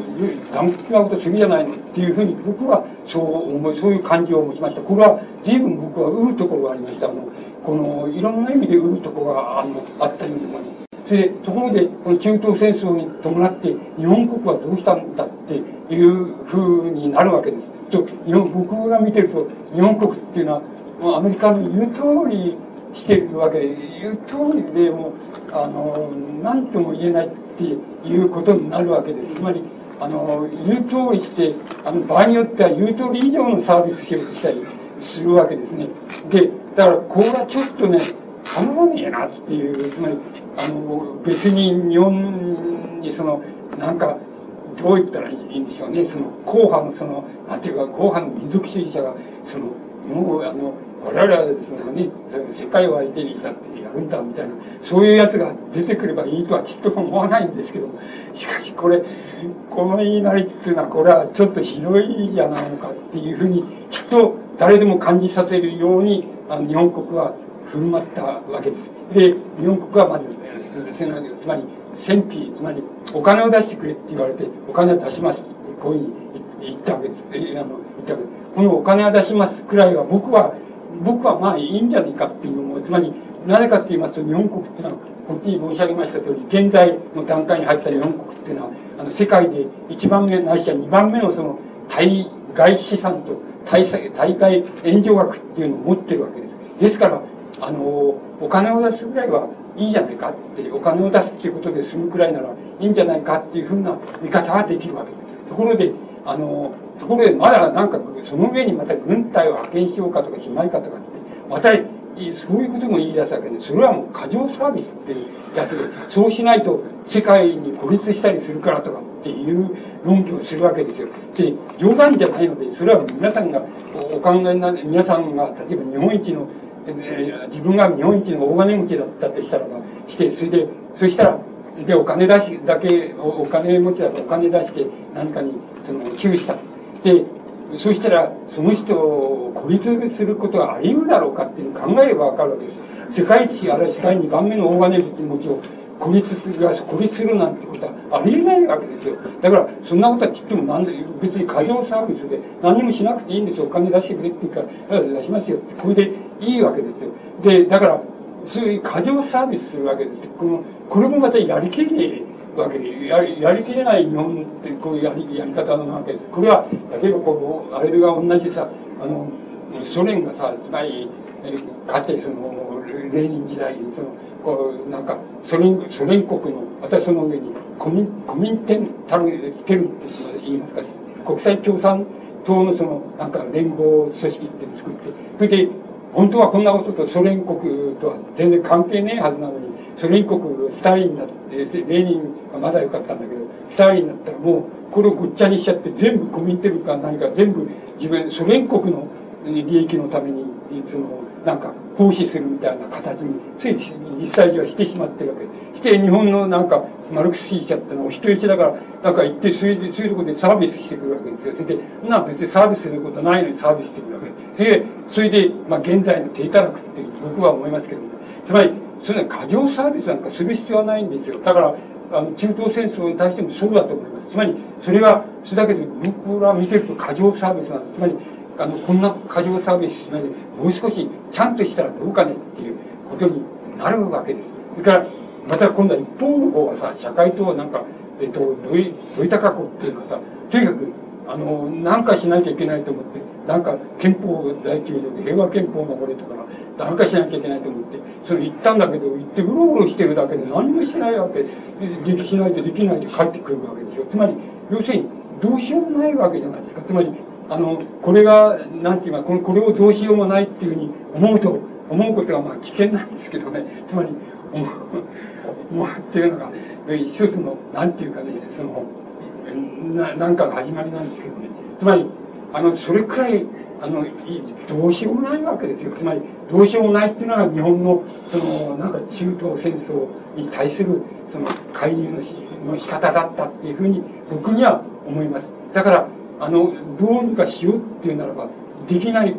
僕はそう思いますけどできないあのことはないだろうと思うわけ。つまりこれは知らないですから僕は政治家じゃないから。実際問題は分かりませんけど原則だ。った原則は簡単なこの原則だからあの貫けるはずだと思うんだけどもう貫けたはずだと思うんですけど原則は簡単なことです。つまり世界一か二のその対外資産を持って経済力を持っている。対外援助経済力を持っているわけですから。だからあのそれはアメリカとそのイラクに対してつまりそのお金は出すとそれからイラクに対してもでレートに入ったぐらいの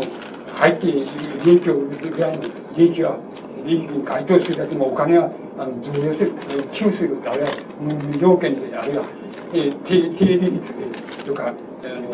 低利率とか経済なんだろう保証でもってあのカバーするからそのだからお前クエとか撤回しろってイラクにはそういうしじゃあアメリカにもそのイラクは撤回すれば戦争することないぞっていうふうにちゃんと、え、その交渉するっていうようなそういう交渉の場所立場っていうのはもししっかりしてたらあの日本の政府がしっかりしてたらそれは原則的にできるわけです原則的にできる実力があるし日本がやれることはそれしかなかったはずなんです。それであのうまくやればそれはその実力は持ってるわけです。経済的武力は何もないですけどもあの経済的実力はあるわけですからあのは世界一か二なんですからそれの言うことを聞かないっていうんだったらそれはちょっとことだぜっていうことになるわけだからあのやっぱりそれやりようによってはそれであの戦争をやめさせるっていうようなそういうやり方っていうのはあの立派なご政府だったらそれはできると僕は思います。つまりそこまではやれたはずなんですけども現実の低たらくはもう皆さんご覧の通りでこれはもう見見てはいられないっていうふうになってしまってしまったわけです。それが中東戦争なんですというところであのこの中東戦争でどうしてあのそうなっちゃってなっちゃったのかっていういうことの始まりっていうのはどこにあるかって言いますとこれはやはりあのこのあのなんていうか昨年のあのあれなんですけど日米構造協議っていうのがあるわけですけどつまり日米間のその構造問題でつまり社会問題経済問題その他の問題でその問題があるところをそのお互いに協議して指摘し合ってそれであのそれを改善していくんだっていうそのなんて言いますか日米構造協議っていうのがあるわけですけどその中でそのアメリカにはそのあの日本日本改造日本改造案っていうのがアメリカから出されたわけです。でその日本改造案っていうのは皆さんがあのなんて言いますか。あのご覧になればすぐにはなるわけですけどそれはあのなんて言いますか。ほとんど日本の経済構造っていうのはあのほとんど完全にあの分析しアメリカによって分析し尽くされているっていう感じもしますそれも極めて正確にもうビタリとそのなんかもう正確に分析し尽くされてそれでここはダメだぜここはダメだぜっていうふうにあの指摘されているわけですそのなんかその正確さっていうその分析の正確さの度合いっていうのはもうちょっと何て言いますかつまり僕らはもう衝撃を受けたっていう。いうのが過言でないのでつまり衝撃を受けました。そのくらいあの完全にその日本の経済構造とか社会的な問題点ってもう指摘し尽くされてあのしかも正確に指摘し尽くされているわけです。つまりそこまであのやられているっていうあのいうのはよくまあ例え話って言いますか、こう、ことわざで、お尻の穴の中まで分かっちゃった、分かれて、分かられちゃったみたいな、あれ分かっちゃったみたいな言葉がありますけど、つまりそれと同じで、そ、そこまで分かられちゃったら、ちょっと、なんて言いますか、言うこと聞く以外にないじゃないですかっていうことを言うほかないわけで。つまりそれは、なんて言いますか、それは、あの、なんて言いますか、経済、経済政策の水準の違いでありますし、また、経済研究者の、つまり学者研究者の経済研究の水準の違いでありますし、もうどっから行ったってこれはもう全然お話にならないよっていうくらいに、完膚なきまでにあの分析し、アメリカに分析し、尽くされているわけです。尽くされてしまったわけです。それで、だからこれはもう、やっぱり、あの、僕らみたいな口述元っていうか、物書きみたいなものから言えば、ここまでやられちゃってるっていうことはもう、まるで実力もう格段の違いだよっていうことになるんです。この格段の違いっていうのを、なんて言いますか、あの声を荒らげれば、これは治るっていうもんでもないし、それから、あのなんて言いますかね、ごまかせば、その、流れちゃうっていうもんでもなくて、これはもう、どうしよう、ぐうの音もない、出ないくらいな、これは一種の、なんて言いますか、敗北感だって言えば敗北感なわけです。だから、これだったらもう、ちょっと言うこと聞くよりしょうがないんですよ。つまり、そこまでやられちゃったら、言うこと聞くよりしょうがないっていうことに、学問的あるいは、そういう研究的あるいは経済政策的にはなると思います。あの、なると思います。あの、根性だけは別に張り切っててもいいんですけども、根性だけ張り切ってだって、実力が伴わなきゃどうしようもないっていうことで言えば、もう、ここまでやられたら、ちょっとどうしようもないよなっていう感じを僕らは持ちました。逆にそれじゃ、日本の日本がって言いましょうか。日本のそういう経済政策担当者とか経済学者とかあのそれから僕らみたいな口だばっかり言ってるやつらはアメリカに対してそれだけ分析し尽くしてるかっていうとそうでないんですよ。つまり尽くしてないんですよ。これまた尽くしてたらねまたやれるんですよね。あの尽くしたらそれだけでやれるんですよ。お金なんか何もなかってお前こうじゃないかって、まあ、こういうで戦争するつもりかとかそういうふうにもし正確に指摘できたらやっぱり僕は相当あのやっぱりアメリカだって怖いわけですよ。つまりそこまでやられたらやっぱりこれは大変だぜってここまでやられあの分かられたら大変だぜっていうことになるはずなんです。つまりそれはやっぱり一種の戦争抑止力になるわけなんですよ。ところがつまり日本経済政策担当者とか経済学者とかあの僕らみたいなやつやつはそこまでやれてないんですよ。ところが逆にはそこまでやられてるっていう。もうそれは一種の従属のなんて言いますか構造なんでこれはもう言うなりに言うことですけどこれしょうがないじゃないかっていういうふうに言えば言うわけです。で言うこと聞く必要ないって言うならばせいぜいここまでだよここが限度だよっていうことがあるわけであのそれ以上の主張はできないっていうそういう限度っていうのはやっぱり僕らはあの感じます。つまりそこがやはり大きな問題なわけなんであのそこの問題はつまり何て言いますかあの他のことではもう全然解決することができません。つまりそれは軍備を例えば日本国はその、まあ、保守ベースあれして憲法でも改正して軍備をもう少し整えてなってたってで冗談じゃないのでつまりねつまり第二次大戦というのは太平洋戦争ですけど皆さんのお年寄りの方はご存知だと思いますけどそうい日本世界が1番目か2番目の陸軍を持って3番目ぐらいの海軍を持っててそれで戦争して負けてるわけで負けちゃったわけです。よつまりそういう戦争だけのことで言えばね。つまりあの現在のアメリカをオーバーする軍備なんていうのはもう不可能なわけですつまりそんなことよりもまあこれはもう僕の考え方になりますけどそんなことよりもやっぱり憲法第9条っていうのはどこの国よりもいいんだからどこの社会主義国よりどどこのあの資本主義国よりもいいんだからお前らもうみんな軍備なんか全部やめてしまえっていうふうに説得する方がずっと早い。と思います。つまりあのそうそういうあれを持ってるわけです。そういう日本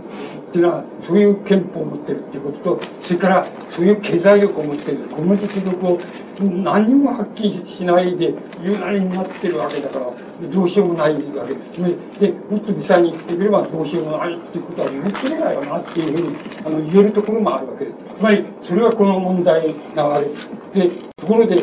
あのこれこの日米工業協議のそのやられ方って言いますかの問題を現在の問題に、まあ、多少引っ掛けてみて、それで、まあ、終わらせて、一応終わらせていただきますけど、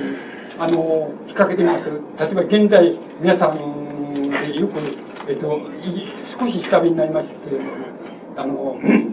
つまり、証券会社がその、なんて言いますか、大手って言いますか、大口のその株、所有者に対してその、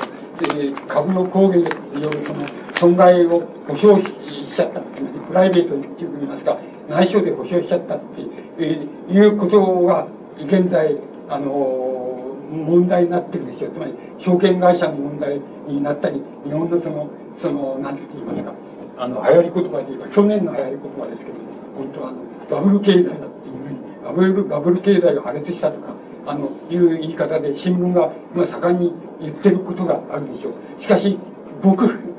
僕は全然違う、僕全然じゃないけど違う見方をします。つまり、そんなことは大した問題じゃ、そういう意味では大した問題じゃないんです。でも、この、なんて言いますか、証券会社が、なんて言いますか、えっ、ー、と、証券会社がお得意先の、あの、なんて言いますか、株、大株主と、まあ、癒着して、損害したらもう勝手に保証してたっていうような、この癒着の構造っていうことは、この日米構造協議でもってアメリカからめちゃくちゃ指摘されているわけです。もう、それはこれダメだぜって、これダメだって指摘されてるん。ですから、どういう指摘の仕方をしているかって言いますと、あの、公正取引委員会はもっと、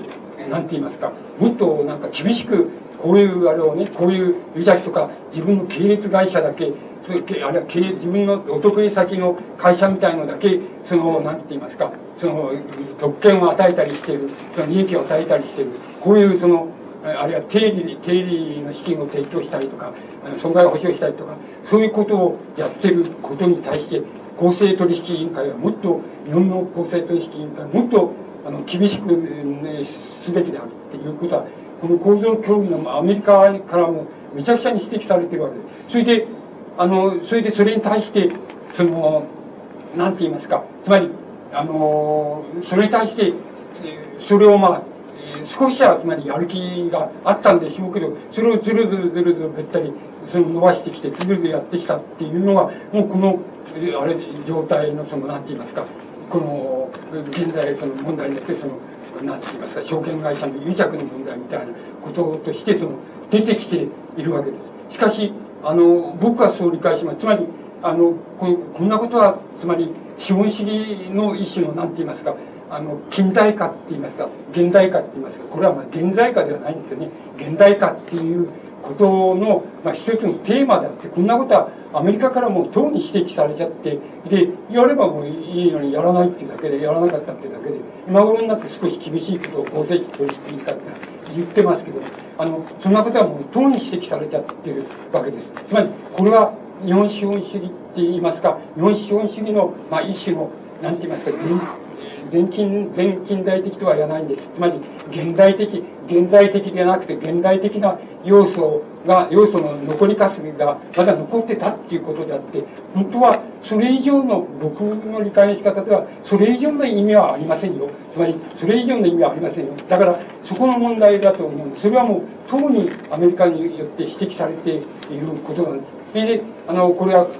ちゃんと公正取引委員会みたいなのがあってそれはそれは厳しくそれをこうあれすればこう監視するって言いますかそうすればしていればそれその現代現現在化っていうのはできるわけなんですけどそれをいい加減でまあなあなあで流していけばそういうふうになりますし確かに日本の社会構造とか日本人の意識の構造の中にはやっぱりそういうなあなあでいった方が都合いいでっていうあの面っていうのはあるわけです。つまりこれは僕にもありますし皆さんにも多分あるでしょうと思います。つまりその問題の非常に大規模な問題がここに起こったっていうことだと思います。つまりまたそれ以上過剰な意味をつけようとするとやっぱり検討が違ってしまうと思います。と僕は理解します。つまりそういう問題としてすでにあの何て言いますかアメリカの問題っていうのはすでにあの中東戦争以前にすでにあの日本の問題と絡めてで問題っていうのはその、え出されてきていてそれに対してどう対応するかっていう問題にあのなっていくっていうふうに思います。つまりあのこれからのそのえつまりソ連とアメリカっての、なんて言いますか、二極構造で動いてきた、あの、世界史っていうものは、そうじゃない動き方をするだろうっていうふうに思います。つまり、その中で、あの、なんて言いますか、その中で、あの、非常に重要なことは、つまり、国家っていうものがどういうふうになっていくかっていうことと、それから、なんて言いますか、あの、日本ももし日本国っていうようなことを問題にするならば日本国っていうような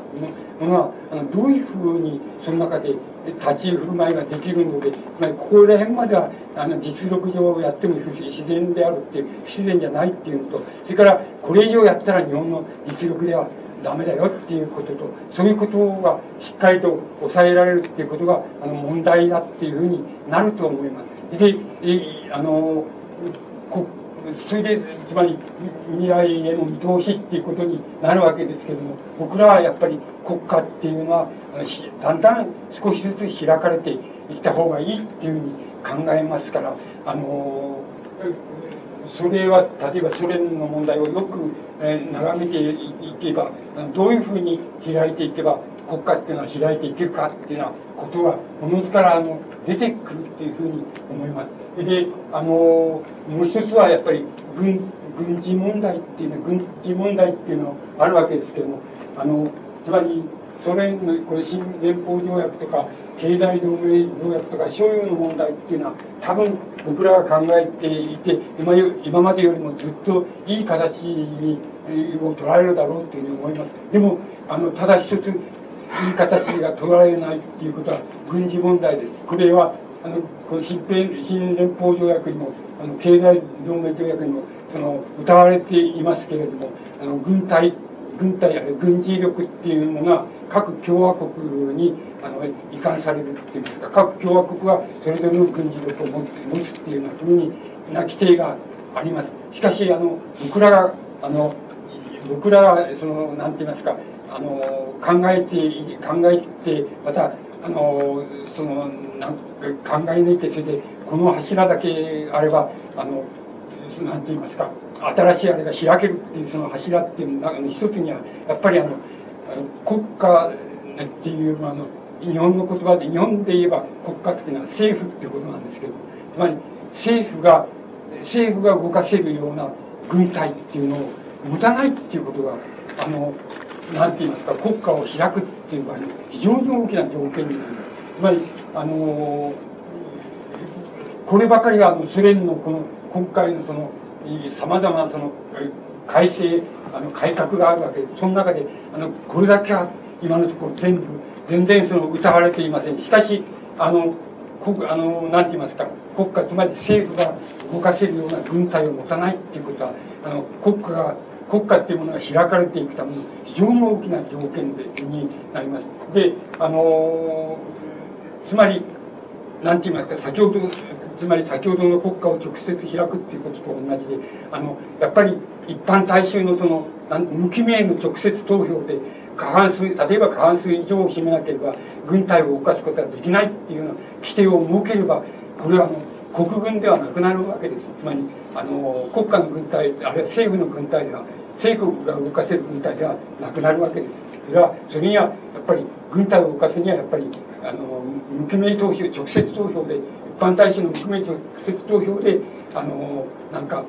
過半数を占めなければとか、3分の2占めなければ、軍隊を動かせないんだっていう、そういう規定を設ければいいわけです。設ければ、それは国軍ではなくなってしまいます。で、それがなければね、国家は本当の意味では開かれないんです。それはあのソ連にも期待することは今のところ期待することはできないしアメリカにも期待することはできないもちろん日本には期待することはできませんっていうのはあの期待できるはずなんですけれども憲法規定からそんなはずなんですけれどもあの逆に憲法改正してあのおっぴらにしちゃう軍隊を持っちゃうっていう論議の方がなんか近頃の世論調査によるとちょっとそっちの方が増えてきた、まあ、半分以上の50%以上になってきたみたいな兆候があります。だから多分日本国はダメ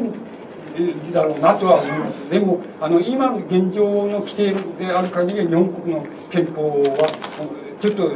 そういう意味合いで世界に簡単なもんであのちょっと拡大もう1オクターブあの上の段階にのあのあのなんて言いますか軍隊規定あるいは戦争規定日本の憲法は持っています。であのせっかくこんだけ持ってあのこれこれを持ったためにあの現在世界で人万のか2番目の経済的実力を持つようになったわけですからせっかくのことにもう少しあのなんかそうすればいいのになと思うんですけどあの近頃のあれではあのっていうのは中東戦争以降ですけどもあのなんかそうじゃなくて逆にあのなんかこう大っぴらに軍隊に自衛隊を軍隊にしちゃえみたいなそういう論議がこう出てきたりしますからなかなか日本っていうのは思い通りいかんもんだなっていうふうに思いますけどあのでもその問題はあのこれからの問題として大きな問題として残るっていうふうに僕自身は考えております。だから、えっと、僕はまあそういうふうに考えますと現在っていうの何て言いますか政治情勢って言いますかあの政治的社会的あるいは皆さんが感覚的に感じておられる情勢っていうのは多分何て言いますかね。あのこう2番目の2回目のその何て言いますか。その、えー、こう2回目の世界大戦の敗北みたいなつまり敗戦期みたいなもんだっていうふうに僕は考えています。つまりこれはあのかつて1回目の敗戦のようにあのなんか空爆でこう街があの壊れているとかあの人が死んでるとかっていうことは目には見えないんですけどだから皆さんの目には別にそんなことがあったら別に何でもない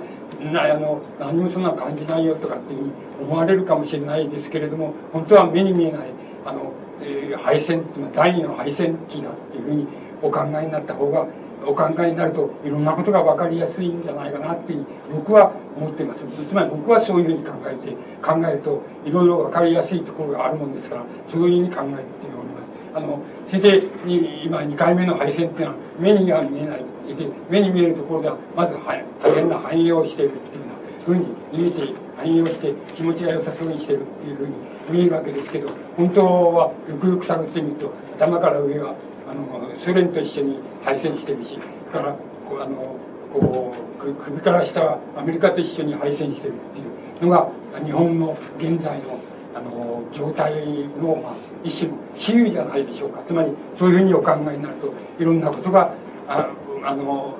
分かりやすくなるんじゃないかっていうふうに、まあ、僕自身は考えて基本的にはそこのところで見ていけばいいなっていうふうに思っております。それであのどこで国際問題とか国内問題を見ればいいかっていうことはあのことについてはもう今日お話ししました要点をあの押さえておられたら多分割合によく見えてくることがあるんじゃないかっていうふうに僕自身はあの考えております。あの一応僕が考えていることをあのお伝えしたわけです。これで終わらせていただきます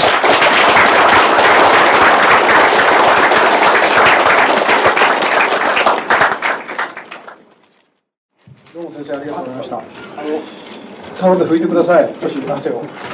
えー、っと大変あの1時間45分、えー、吉本先生熱っぽく、えー、現代を読むっていうことで大きく分けて3つ現代と現代の違いですね。それからソ連とアメリカの問題、えー、大変具体的に、えー、熱心に話していただきました。あのこの問題以外でもなんかあの先生疲れてますけれど、えー、いくらでも受けるって 初めからおっしゃってましたのでどうぞ。ちょっとあれ。すみません。渡してくれますか？はい、はい、どんな内容でもいいんですかえーと、それでよろしいですか？えーと、まず第一にえーと、え？あ、一つずつですか？あ、そうですかじゃあ、一つに、えー、石橋先生、はい、具体的には、どの政党を推して、えー、どの政治家が現在では最も好ましいと思っておられるのか、そのことが言いたいと。いわゆる真実の提供なしっていう、あの、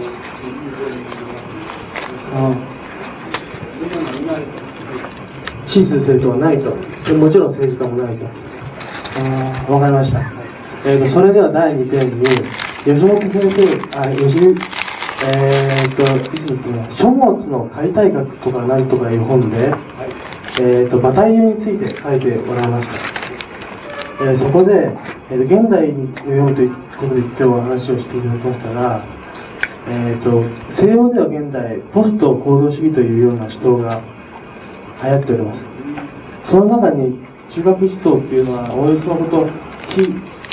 反理性とか非一的なことがおよそ中核の論議になると思うんです。そのことについてそのことと,、えー、と先生の、えー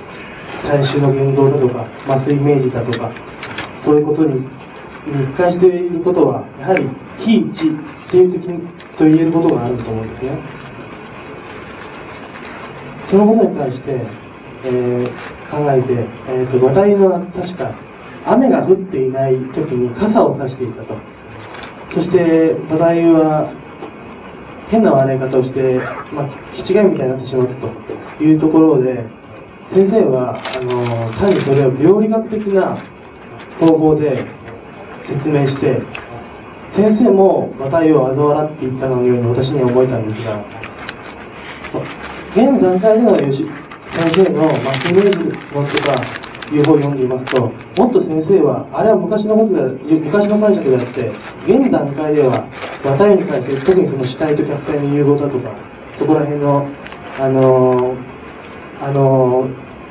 傘を差しなくて笑ってたとか、ああいうような場面だとかいうものを再解釈できるような気がするんですけれども、そこら辺のところはどうなんでしょうか？あの、えー、渡り倒しに来るかっていうのは、その、誰かあなたが言われたように、こう、入れて書いてる、あ、あらられたわけじゃなくて、はいあの、料理、料理、精神教育に見た方がいいなっていうふうに書いてるんで、別にあらられてるわけじゃない。ということはそ、れで、あの、馬体に対する、どうするかっていうのが、もう一つあるんですよね。はい。まあそれは、あの、なんて言いますかね。つまり、ちょうあの、あの、亡くなりましたけども、大変。な、巨大な人が、巨大な人から、そんな人から見せて、その健康であるかどうかは別に巨大な人その巨大なっていうことの理由が、まあ、いくつもあるんですけど、まあ、一番大きな理由は、あなたの質問と関連させていますポストモダニティということと、その、ポスト行動主義ということと、あの関連させたところで言えば、一つは、あの、馬体に呪われた部分っていう、その、なんて言いますか、はい経済論理があるわけですよね。つまり、あの、あれなんですよ、つまり、ー、フランス語なんですけどね、そう、そうだって言われてそうなんですけど、つまり、背景は、マルクスの、その、必要でマルクスの思想が、あの近代思想の流れとして必要だった。で、例えばマルクス、ロシアのマルクス主義それなりの展開を示して、まあ、現在のような状態になる。で、西洋のマルクス主義もあるし、日本のマルクス主義もあるわけです。つまり、大々将来、マルクスの影響を受けた思想っていうのがあるわけですけど、それは、まあ、一種の、まあ、解体の表現なわけですけどね。ポストモダニズムっていうのは、えっと、あるいはポスト行動主義っていうのは何なのかって言いますと、あの、マルクス、まあ一番僕は、あの、言い方で分かりやすいのは、マルクス主義の、まあ、解体の一種の極限なんだって、つまりマルクス主義からイデオロギーを抜いちゃえば、あの、ポスト行動主義になる、になるっていうふうに考えたら一番考えやすい。なぜイデオロギーを抜くっていうことが必然かっていうことは、今のそれを見ればはっきりしていることで、ひとまずイデオロギーを抜いちゃうっていうことは、いかに現代的課題の一つかっていうことは、まあ言えると思います。だからそういう意味では、あのポスト行動主義からポストモダニズムが、マルクス主義の一番極限だというふうに。もっと少し前までは、つまり現代というところまでは、例えば、構造改革論というのは、マルクシーの直前になったりが出てきてる。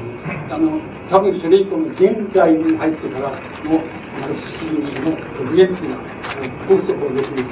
つまり、あれはマルクシーからイデオロギー、あるいは党派性っていうのを抜けばいいわけですから、抜いたものだと思う。それで、抜くた、抜くことには、僕は日本で実現があるかどうか別に、あの、まあ、今ありますけども、あるかどうかは別として、西欧では失言があったから、ポストの大臣になったと思う。ところが、バタリっていうのは、僕はあの、マルクス、マルクスやね、マルクスの系列とは違うところで、あの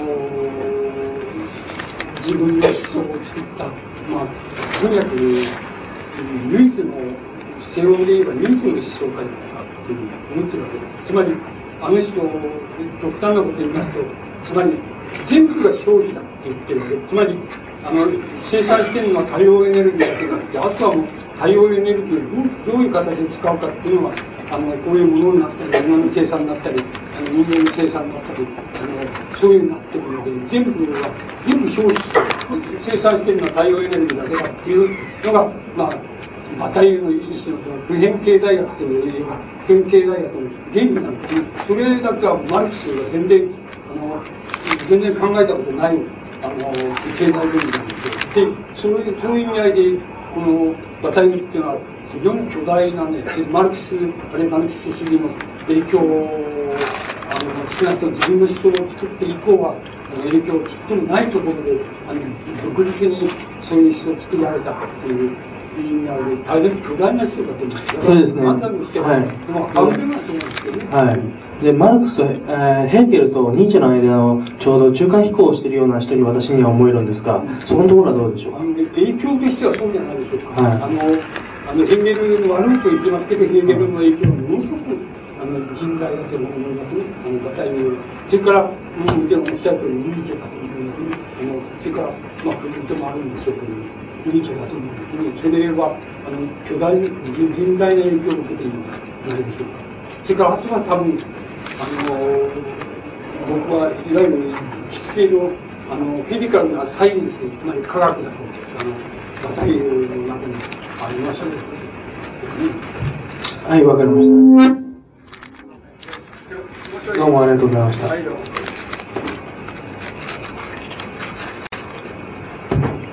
えーと、経済の見通しについて今までの日本は米ソの対立の中での繁栄だっていうような論調を新聞で見たことがあるんですけど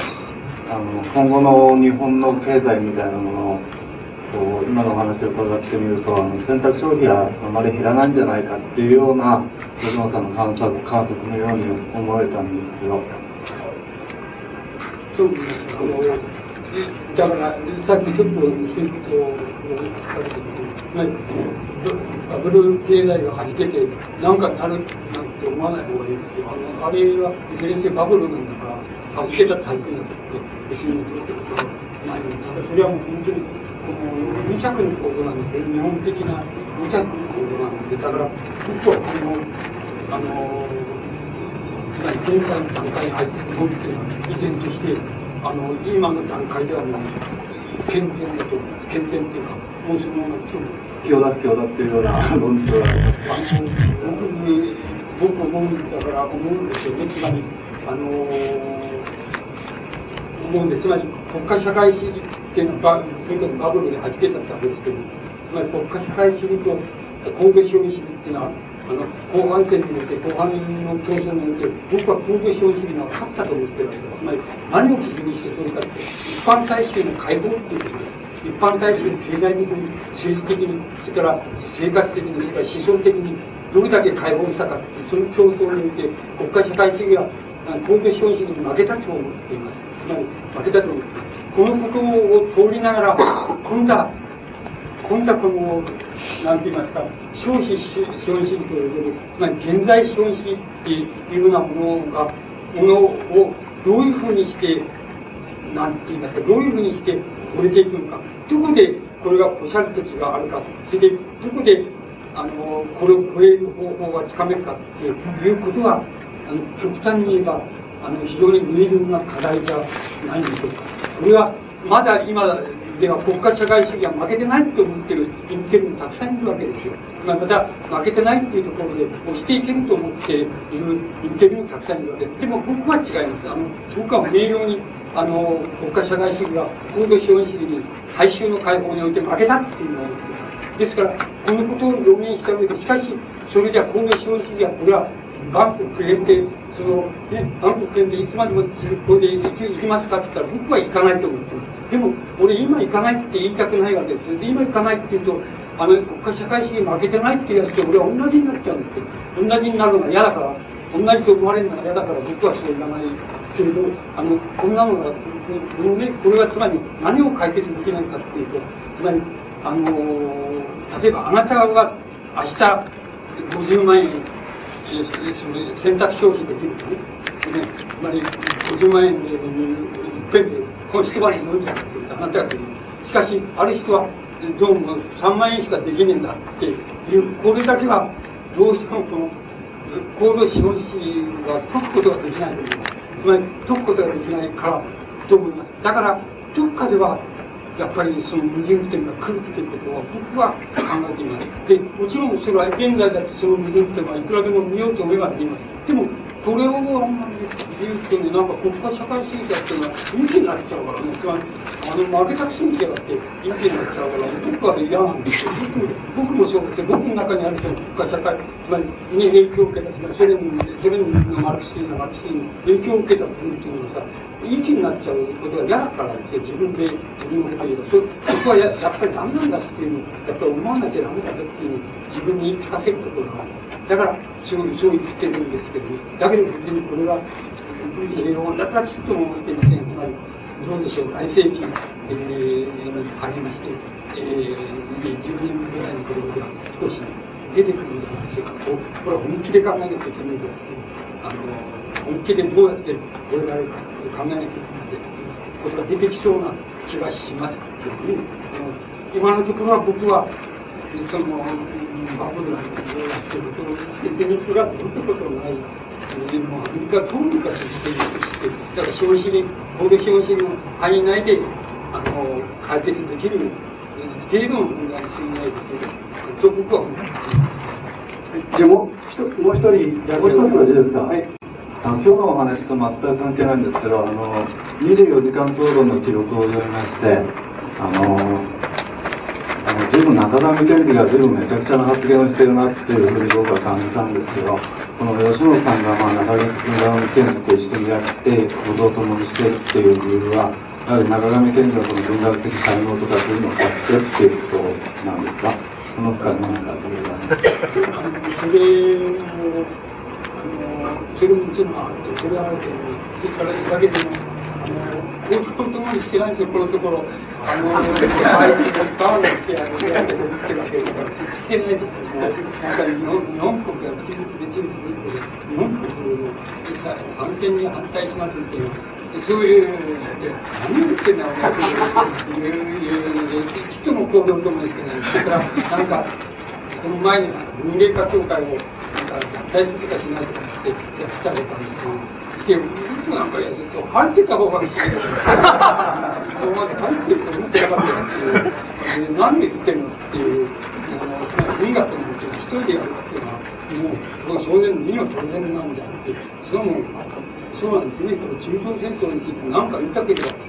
一人一人の文学者が言ったらいいんですよ、自分の存在をかけて。どういう人をしたっていいんですよ、それはね。それはいいけど、それ自分の、自分の絵を持って、えー主張して、書いたりしたり、主張したりすれば、それでいいんですよね。そうすべきなんですよね。あの、言いたいことがあるんです。だからさ、僕は主張してないですよ。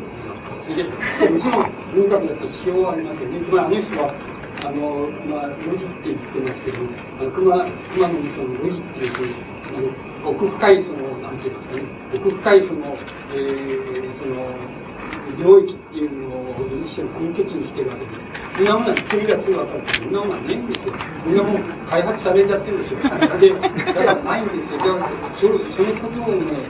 だから、小林さんとしてはダメじゃないかってこと何度も僕は言ってるんですけどね。あの、公にも言ってますし、個人的にも言うんです、ここの人が見て、ダメじゃないかっていうですね、ないんだから、しょうがないですよ。ない、それはもう、そういうことは一種の、あの、なくなっちゃうっていうことは、あの、一種の、なんて言いますか、文明の必然なんだから、これを動かすことはできないんですよね。だから、なんていうか、第一次産物の濃度が少なくなっちゃうっていうと、動かすことができないんですよね。これを止めることができないんですよ。止める、止められるようなことっていうのは全部そうですよ。だから、それ間違えちゃう。それから、止める課題が、あの、大きな問題だと考える。それも嘘です。それから、あの、農産物が日本国の食べ物は日本国で賄うなんていうのも嘘ですよね。このような地球の、えー、国家はね、みんな同じ地勢のところで、ね、同じ土地に、同じ広く度の土地で国を作ってるのは、それはそれでいいけど、そうじゃないんですよ。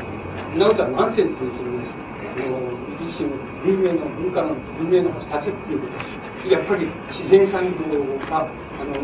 こう、少なくなってきて、減っていくっていう必然の方法で、これを動かすことができる。それから、もしそれを再生するならば、違う再生の仕方をしなきゃいけない。つまり、これは大規模経営とか、あの、大規模経営に回すとか、じゃないか、新たに作っちゃうとかですよね。農業を作っちゃうか、あるいは農地を作っちゃうかっていうこと以外にないんですよね。つまり、一段階自然っていう概念あの天然自然から一段階進めるっていう形でしか見えないんですよ。だから、あの、じゃあ中上さんがいくら頑張ってそれはダメですよね。あの、農事が絶滅していくと、別に熊が開けていく一方で、これを防ぐことはできないですよね。あの、どこか、だからそういう意味ではちっともあれじゃないんですけどね。だから、で今は必要にしてないです。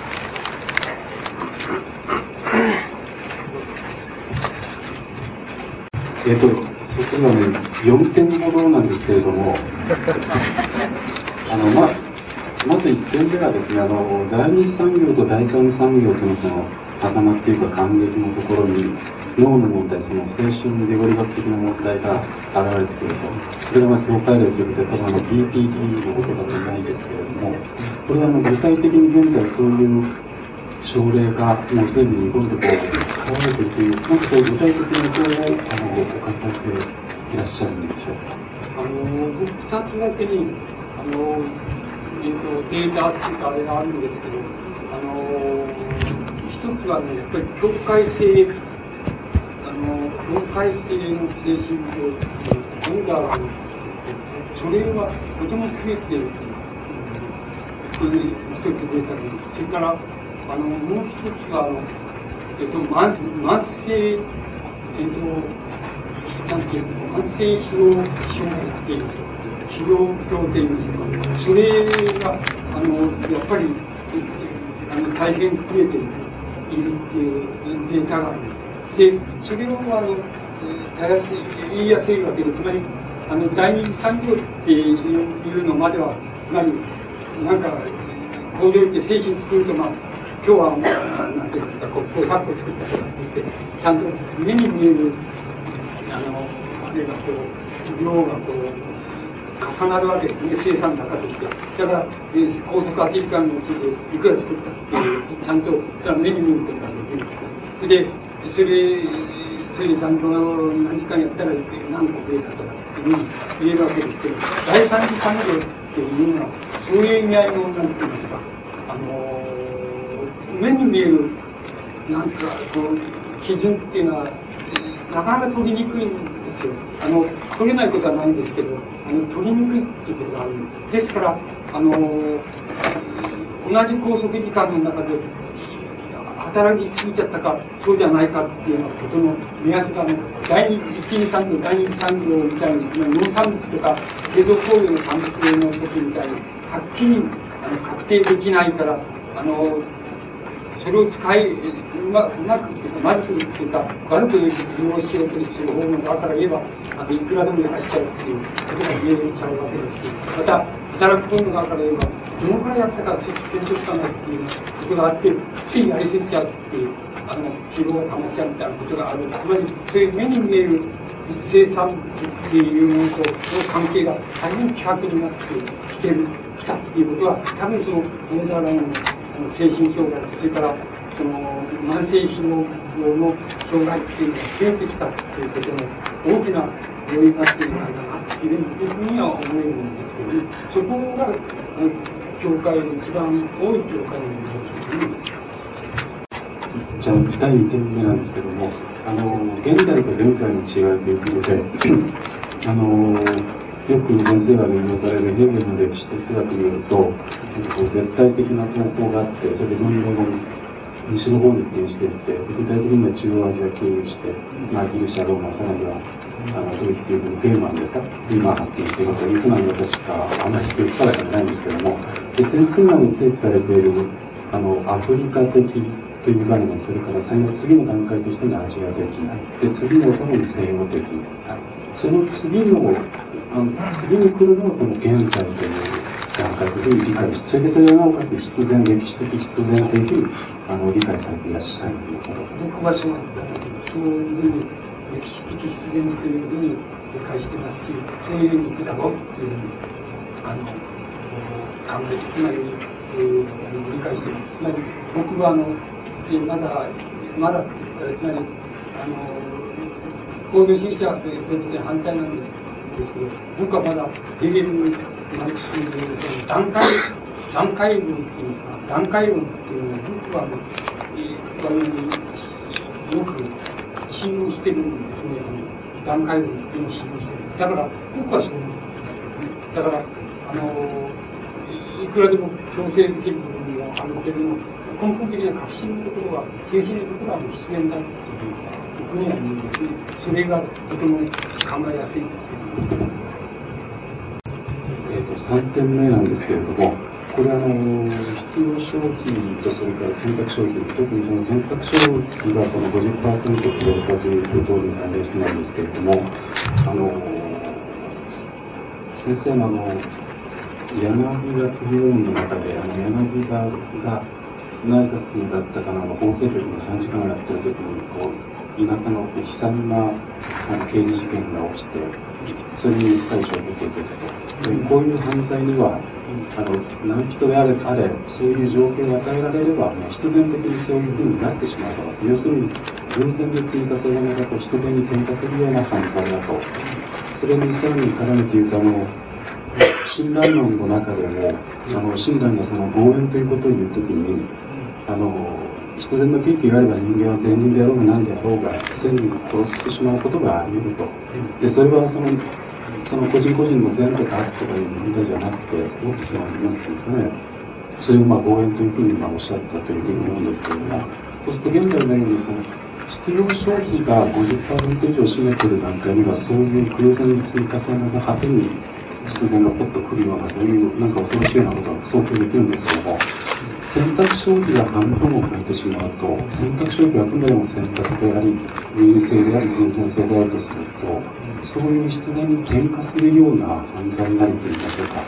そういう善悪の問題というのは、これからますます出てこなくなるんではないかという、そんなふうな理解の仕方が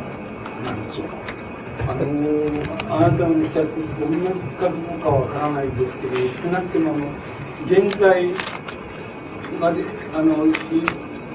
在までっていうのはおかしいですけど、歴史的に考えて、つまり、道徳倫理の発生っていうことから、あの、歴史的にこう、出てきたこの道徳倫理っていうものが、す。ごい、あの、まあ、この今の言葉で言っちゃえば、その選択的消費っていうのは、あの、あの50%超えたっていう、現在っていう段階でもって、あの、解除せられてしまったっていうふうに僕は思ってるわけです。つまり、それは通用せんだろうっていう。あるいは通用しているように見えても、あのそれは、あの、疑似的に通用しているっていうことであって、本当の意味では通用してないに、無理やり通用させるとそういうことになっちゃってる。例えば、その航空科学はこの、例えば、人生をに回すわけですけど、全部、全部全部勉強して、全部なくして地上を野戦にするみたいな、あの、言われるか全部、引っ張られたっていう。いうこれは一種の道徳人事ですよねだけどこれはやっぱり技術的な問題の気がする、まあ、今の段階でそん。なこと言ったら大抵の人は大抵ダメですいうふうに言えると思いますそれはつまりそこでの善とか利っていうものはあのだけは旧来的なあの善とか善とかっていうのに過ぎないからだと思うだけどそれは多分その現在っていう段階に入ってきたらみん。な解除されちゃってると思うですからもしあの無限理っていうことじゃないで倫理っていう。ことをもしそれが難しいことなんですけどあの簡単に倫理を求めたりするととてつもないべきっていうことになりそうな気がして僕はしょうがないからそう言いたくないんですが選択的な消費が50%以上になっちゃうそしたら何しろって人間に何をしろって言ってる。のつまり何があったか分かりませんけどね。社会だか客観性だか、え、あの分かりませんけど大体人間は何をすればいいのかとか何をすればしなければいいのとかあのあただ遊んでるっていうことなのかとかあのいろんな問いが考えられると思うんですけどそれやっぱりちょっとあの探さないとダメじゃないかなっていう気がするつまり旧来の倫理文局の延長線であの倫理を考えても僕はダメじゃないかなっていう漠然とですけど思ってるわけですね。だからそれはいわゆる倫理っていうものが大体一種の欠如って言いますか欠乏って言いますか欠乏をもとにして倫理人間の倫理を作られてきたものですから多分欠乏っていう観念が怪しくなっちゃったんですつまり選択的消費が50%以上できるっていう段階に来た時にあの欠乏をもとにする倫理っていうのは怪しいんでっていうのは表面的には通用するかもしれないけど根本的にはもう怪しくなってるぜっていうことだと思うんですだからあのそこでそこを基準にした倫理っていうのは通用せんだろうと思うわけですですからなんかそこはそれじゃそれじゃ遊べっていうことかとかあのデカダンスがいいのかってあのいういうふうになかなか決められないつまりまたじゃあ倫理でいいのかあの今までの倫理でいいのかっていうそれも決められない大変難しいことになってるけども、簡単には決められないですただ、あの旧来のあの結合をもとにした倫理っていうのは、多分難しくなっちゃってるっていうことは確かじゃないかなっていうのは、まあ、僕が漠然と考えてそれ以上だって、あの、ちょっとわからない考え中ですって言ったらいいんですけど、わからないですけど。最後の問題提案して申し訳ないんですけど、この今日のテーマと直接関係なくてちょっと恐縮なんですけれども、あの最近あの先生の南東の中に初めてあの出てきたアフリカ的という概念に絡めてなんですけれども、多分これ僕の誤解だろうと思うんですけども、例えばの柳田なんかが晩年になるとあのネズミの浄土とか、家の国の話とか言って、非常にこう高い思考みたいなのが強まっていって、またあの、折口忍なんかにしてもあの、最後は民族史観における高い観念だっていうのが出てきて、非常にその高いというか、あの世に関するのが、その死ぬ間際に非常に強まってきていると。で、あの人についてやっぱりその根の国とか、時計国、徳川の国とか、いわゆる南東の方の由来かないですか。いうふうに出す象形のようなものが非常に強く感じられるんですけども、先生のアフリカ的という概念はそういうある意味で甘いというか美しいのはそういうイメージというのはありますでしょう。か、それとそのアフリカ的というのは一種の高い論みたいなふうに理解してもよろしいんでしょうか。あのそれ言われたこと2つのことが一緒に入っているような気がするんですけど僕はアフリカ的っていうふうに言うときにはやっぱりそれヘーゲルマルクス・リーの考え方なんですよね。してヘーゲルが規定したそのヘーゲルがどこで規定しているまあ、近代の初っ端の時にそのその規定をしてるわけですけどヘーゲルがアフリカ的っていう時には2つあって1つ大雑把に2つあって1つはその一つのあれはその人類の母体なんだと言いましたけどね。母体がそこにあるんだという言い方が一つなんですねそれであのもう一つはあのなんて言いますかまだあの自然っていう天然自然の自然ですけど自然っていうのはあの宗教になってなってあのまだ人間にとってなんていうんですか、自分だって言いますよ。自分と自然と区別がつけてないって言いますか。あの、そういう段階が一つアメリカ的っていうことが入るんです。それからもう一つは、ヘーゲルは近代の真っ只中で言ってるわけですから、その、あの非常に名門なんだっていう、えー、あの意味の、ちょっと馬鹿にした言い方なんですけど、そういう言い方をしてるんですね、ヘーゲルは。そこで、あの、僕、あの、あの、アフリカ的っていう、あの、ことに、やっぱり段階として、その、設定したいっていう、しているわけでし、たいっていうことの場合には、どういうことかっていうと、あの、今その、ヘールが言えば人類の母体で、まだ自然の中、自然の体内に人間が眠っているところ、時なんだっていうふうに、ところなんだっていうふうに、あれは段階なんだっていうふうに言ってるわけですけれども、僕が見てると、アフリカっていうのは、やや、つまりそその段階を出して今、あの、歴史の中に初めてアフリカ的っていうか、登場したところの問題なんだっていうふうに、僕は一つはそういうふうな規定、考え方をしているわけです。それで、もう一つは、あの、具体的にはいろんな、あの、様々な条件が、アフリカの条件があるわけですけども、もう一つが何かって言いますと、今、この井口さんのそれと、あの、こう、関連先が進めるか、その、井口さんが、あの、つまり日本の、こう、民族っていうのを、あの、柳田君も同じですけど、こう、辿っていって、で、例えば、高い、みたいなもの、高いとか、海の彼方の、その、理想の、あの、設計するところまで行くでしょ。それは、僕があの、森口さんがそう言うに言うとか言わないにかかわらず、アフリカ的段階の、あの、なんて言いますか、宗教意識だというふうに思うんですけど、つまり、あの、あの、つまり、どうどういうあれかっていうのに、この我々に中心、つまり、リビスさんとか柳田さんに中心なところで言えば、つまり、あの、オセアニアから、つまり、アジア、あの、あの、東岸に、言いますか、資源にかけて、あるいは島にかけて、その、一種の衛生か関連があって、それだと、あの、死んだ人の魂っていうのは、あの、山の上にとか、じゃなくて島の、海の、あの、海を隔た島の中に集まるっていう関連がそれで、もし、あの、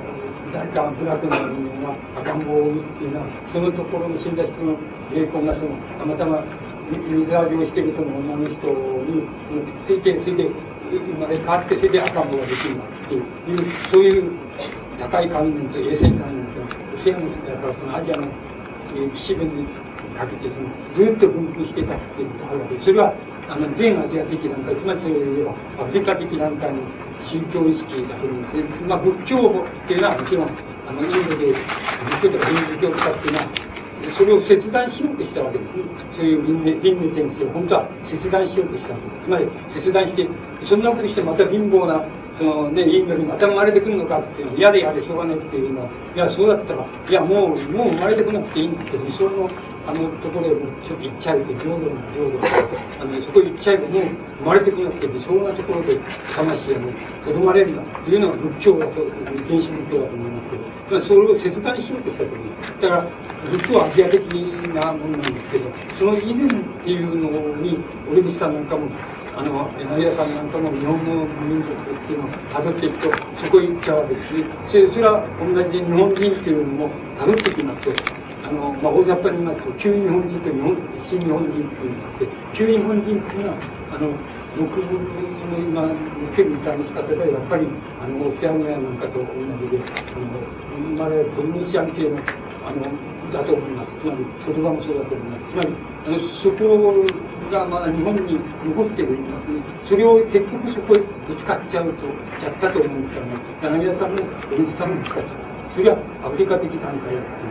ていうので、人道戦争では、スペインっていうのは、えー、もう、多分それを残して持ってるわけですよ。アジアとアフリカの間ぐらいの、うん、あれを持ってるわけですよ。だから、よくわかるようなって段階論で言っちゃえば、大的には僕は知りませんけど、イラクがどうなってるかわかりませんけど、段階論で言っちゃえばそこだと思う。だから、これがどういうあれを持ってるかっていうのは大体わかるような気がするんですけど、これの課題はね、ものすごく難しいと思う。現在では難しいと思います。つまり、あの、要するに、一番先端部が大体消費社会っていいますか、選択肢商品が多くなっちゃってるって、そういう社会段階に突入してるわけです。それで、そこでイラクみたいな、つまりアジア、アフリカの根本段階みたいなところにいるわけですよ。そこの指導的課題っていうのに、どうしてもね、あの、どうしても、あれなんですけど、超、そういう言い方をしますね、超西洋的っていうところになる以外に、救われるんですよ。あの、救いようがないんですよ。だから、悪いけど、めっちゃ悪いけど救いようがないんです。だから、あの、スペインだって、そこまでね、見識を持てたらね、ずっとああいう先生の仕方しないしね、もっと違うやり方をすると思いますね。だけど、あれは、あの、不正みたいなやり方をそのまま延長したら、アジア的なんかに行きますよ。つまり、毛沢東的なところへ行きますよ。つまり、それは分かりきったことその段階論から言えば分かりきってること。もういろんな要素が絡まるからそう単純じゃないですよ。しかし段階論とそういきます。だから、それはダメなんですよ。ダメっていうのはもう分かってるんですよ。つまり、だから、あの、アフリカせ、せっかくアフリカ的段階に、あの、あるんだったら、それを残してるんですから、やっぱりちょっと、超西西洋的視点に、あの視点なら視点が持てばね、持てたらね、ちょっと、やれるんですよね。いろんなことができるんですよね。いろんな、つまり、解放っていうのができるんですけどね。あの、それはそれだけの、ないですよ。あの、見てると。中東戦争をあれ見てると、それだけの形式は正にはないですよ。だから、やっぱり、アジア的、あのこの次にだんだん発達してアジア的指導者になる他にそれはないですよ。僕はそうだから、あの、それと同じで、あの、つまり、オリンピックの山さんが到達した深い観念が、感情高い観念とか、あの、島の彼方に、海の彼方に、あるいは、あれして、それを足を違うとかっていうそういう考え方っていうのを、あの、つまり僕らにもし課題があるとしたら、そのオリンピックの山田さんのそういう考え方を非常になんて言いますか、超無残な、つまり選択肢をその段階からその問題を組み替えるって言いますか、組み直すって言いますか、組み直して生かすっていうそれを、それが課題になるとななると思います、僕は。それをほっとけばね、やっぱり、それはそうじゃないですよ。アジアはウィンドみたいな、あの、アジアにこういうとこがあるみたいなで、何か知らないけど、地上、地上少し、何秒間地上から飛び上がったっていうのは、多分、世界人みたいなことを言ってる宗教がたので、つまりそういうになっちゃうわけです。よ。つまり、そうじゃないんです。けど、だから、そうじゃなくてね、やっぱり、小池さんじゃないんです。けど、せっかくそこまで行っちゃって、あの、突き詰めちゃったりとか、それは、やっぱり今の、なんか選択消費の段階にいるっていう、そこからそれを掴み直す。っていう課題がとても重要だと思います。アフリカ的段階っていうのは、戦っていうのは、調整を的課題、視野っていうのを持ってたり、あんなやり方は絶対しないんですよ。あの戦争の仕方もしないし、しないんだけど、そんなことは、あの、中にいる人に、求めるのは無理な話なんで、なと思いますけどね。あの、思いますけども、本当はそうだと思う。だから、難しいと思いますね。そういう段階にある、あの、まだ地球に、あの、相当そういう地域があるわけですけど、そこは、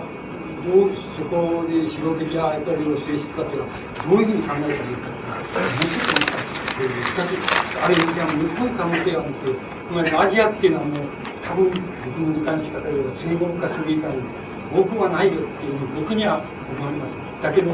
あの、アフリカっていうのはね、あの、一足飛びに言いますか、一足飛びに、あの、世界史の一番突破のまで、やりようによっては、より出ちゃうということはできると思います。でもそれは、一人一人の指導者とか、そういう、少しでも知的なあれができるっていうのは、そういう人たちの見識とその能力にかかってるんですよね。だから、そんなことはないものでられてはもうないものでらって、ほっときゃ段階のアジア的段階に突入すると思うんですね。そういうあれじゃないでしょうか。どうもありがとうございました。えー、とまだまだたくさん質問あると思うんですが、ちょっと先生、スケジュールもありますので、えー、これでやめさせていただきます。えー、先生、どうも本当に熱心にありがとうございました。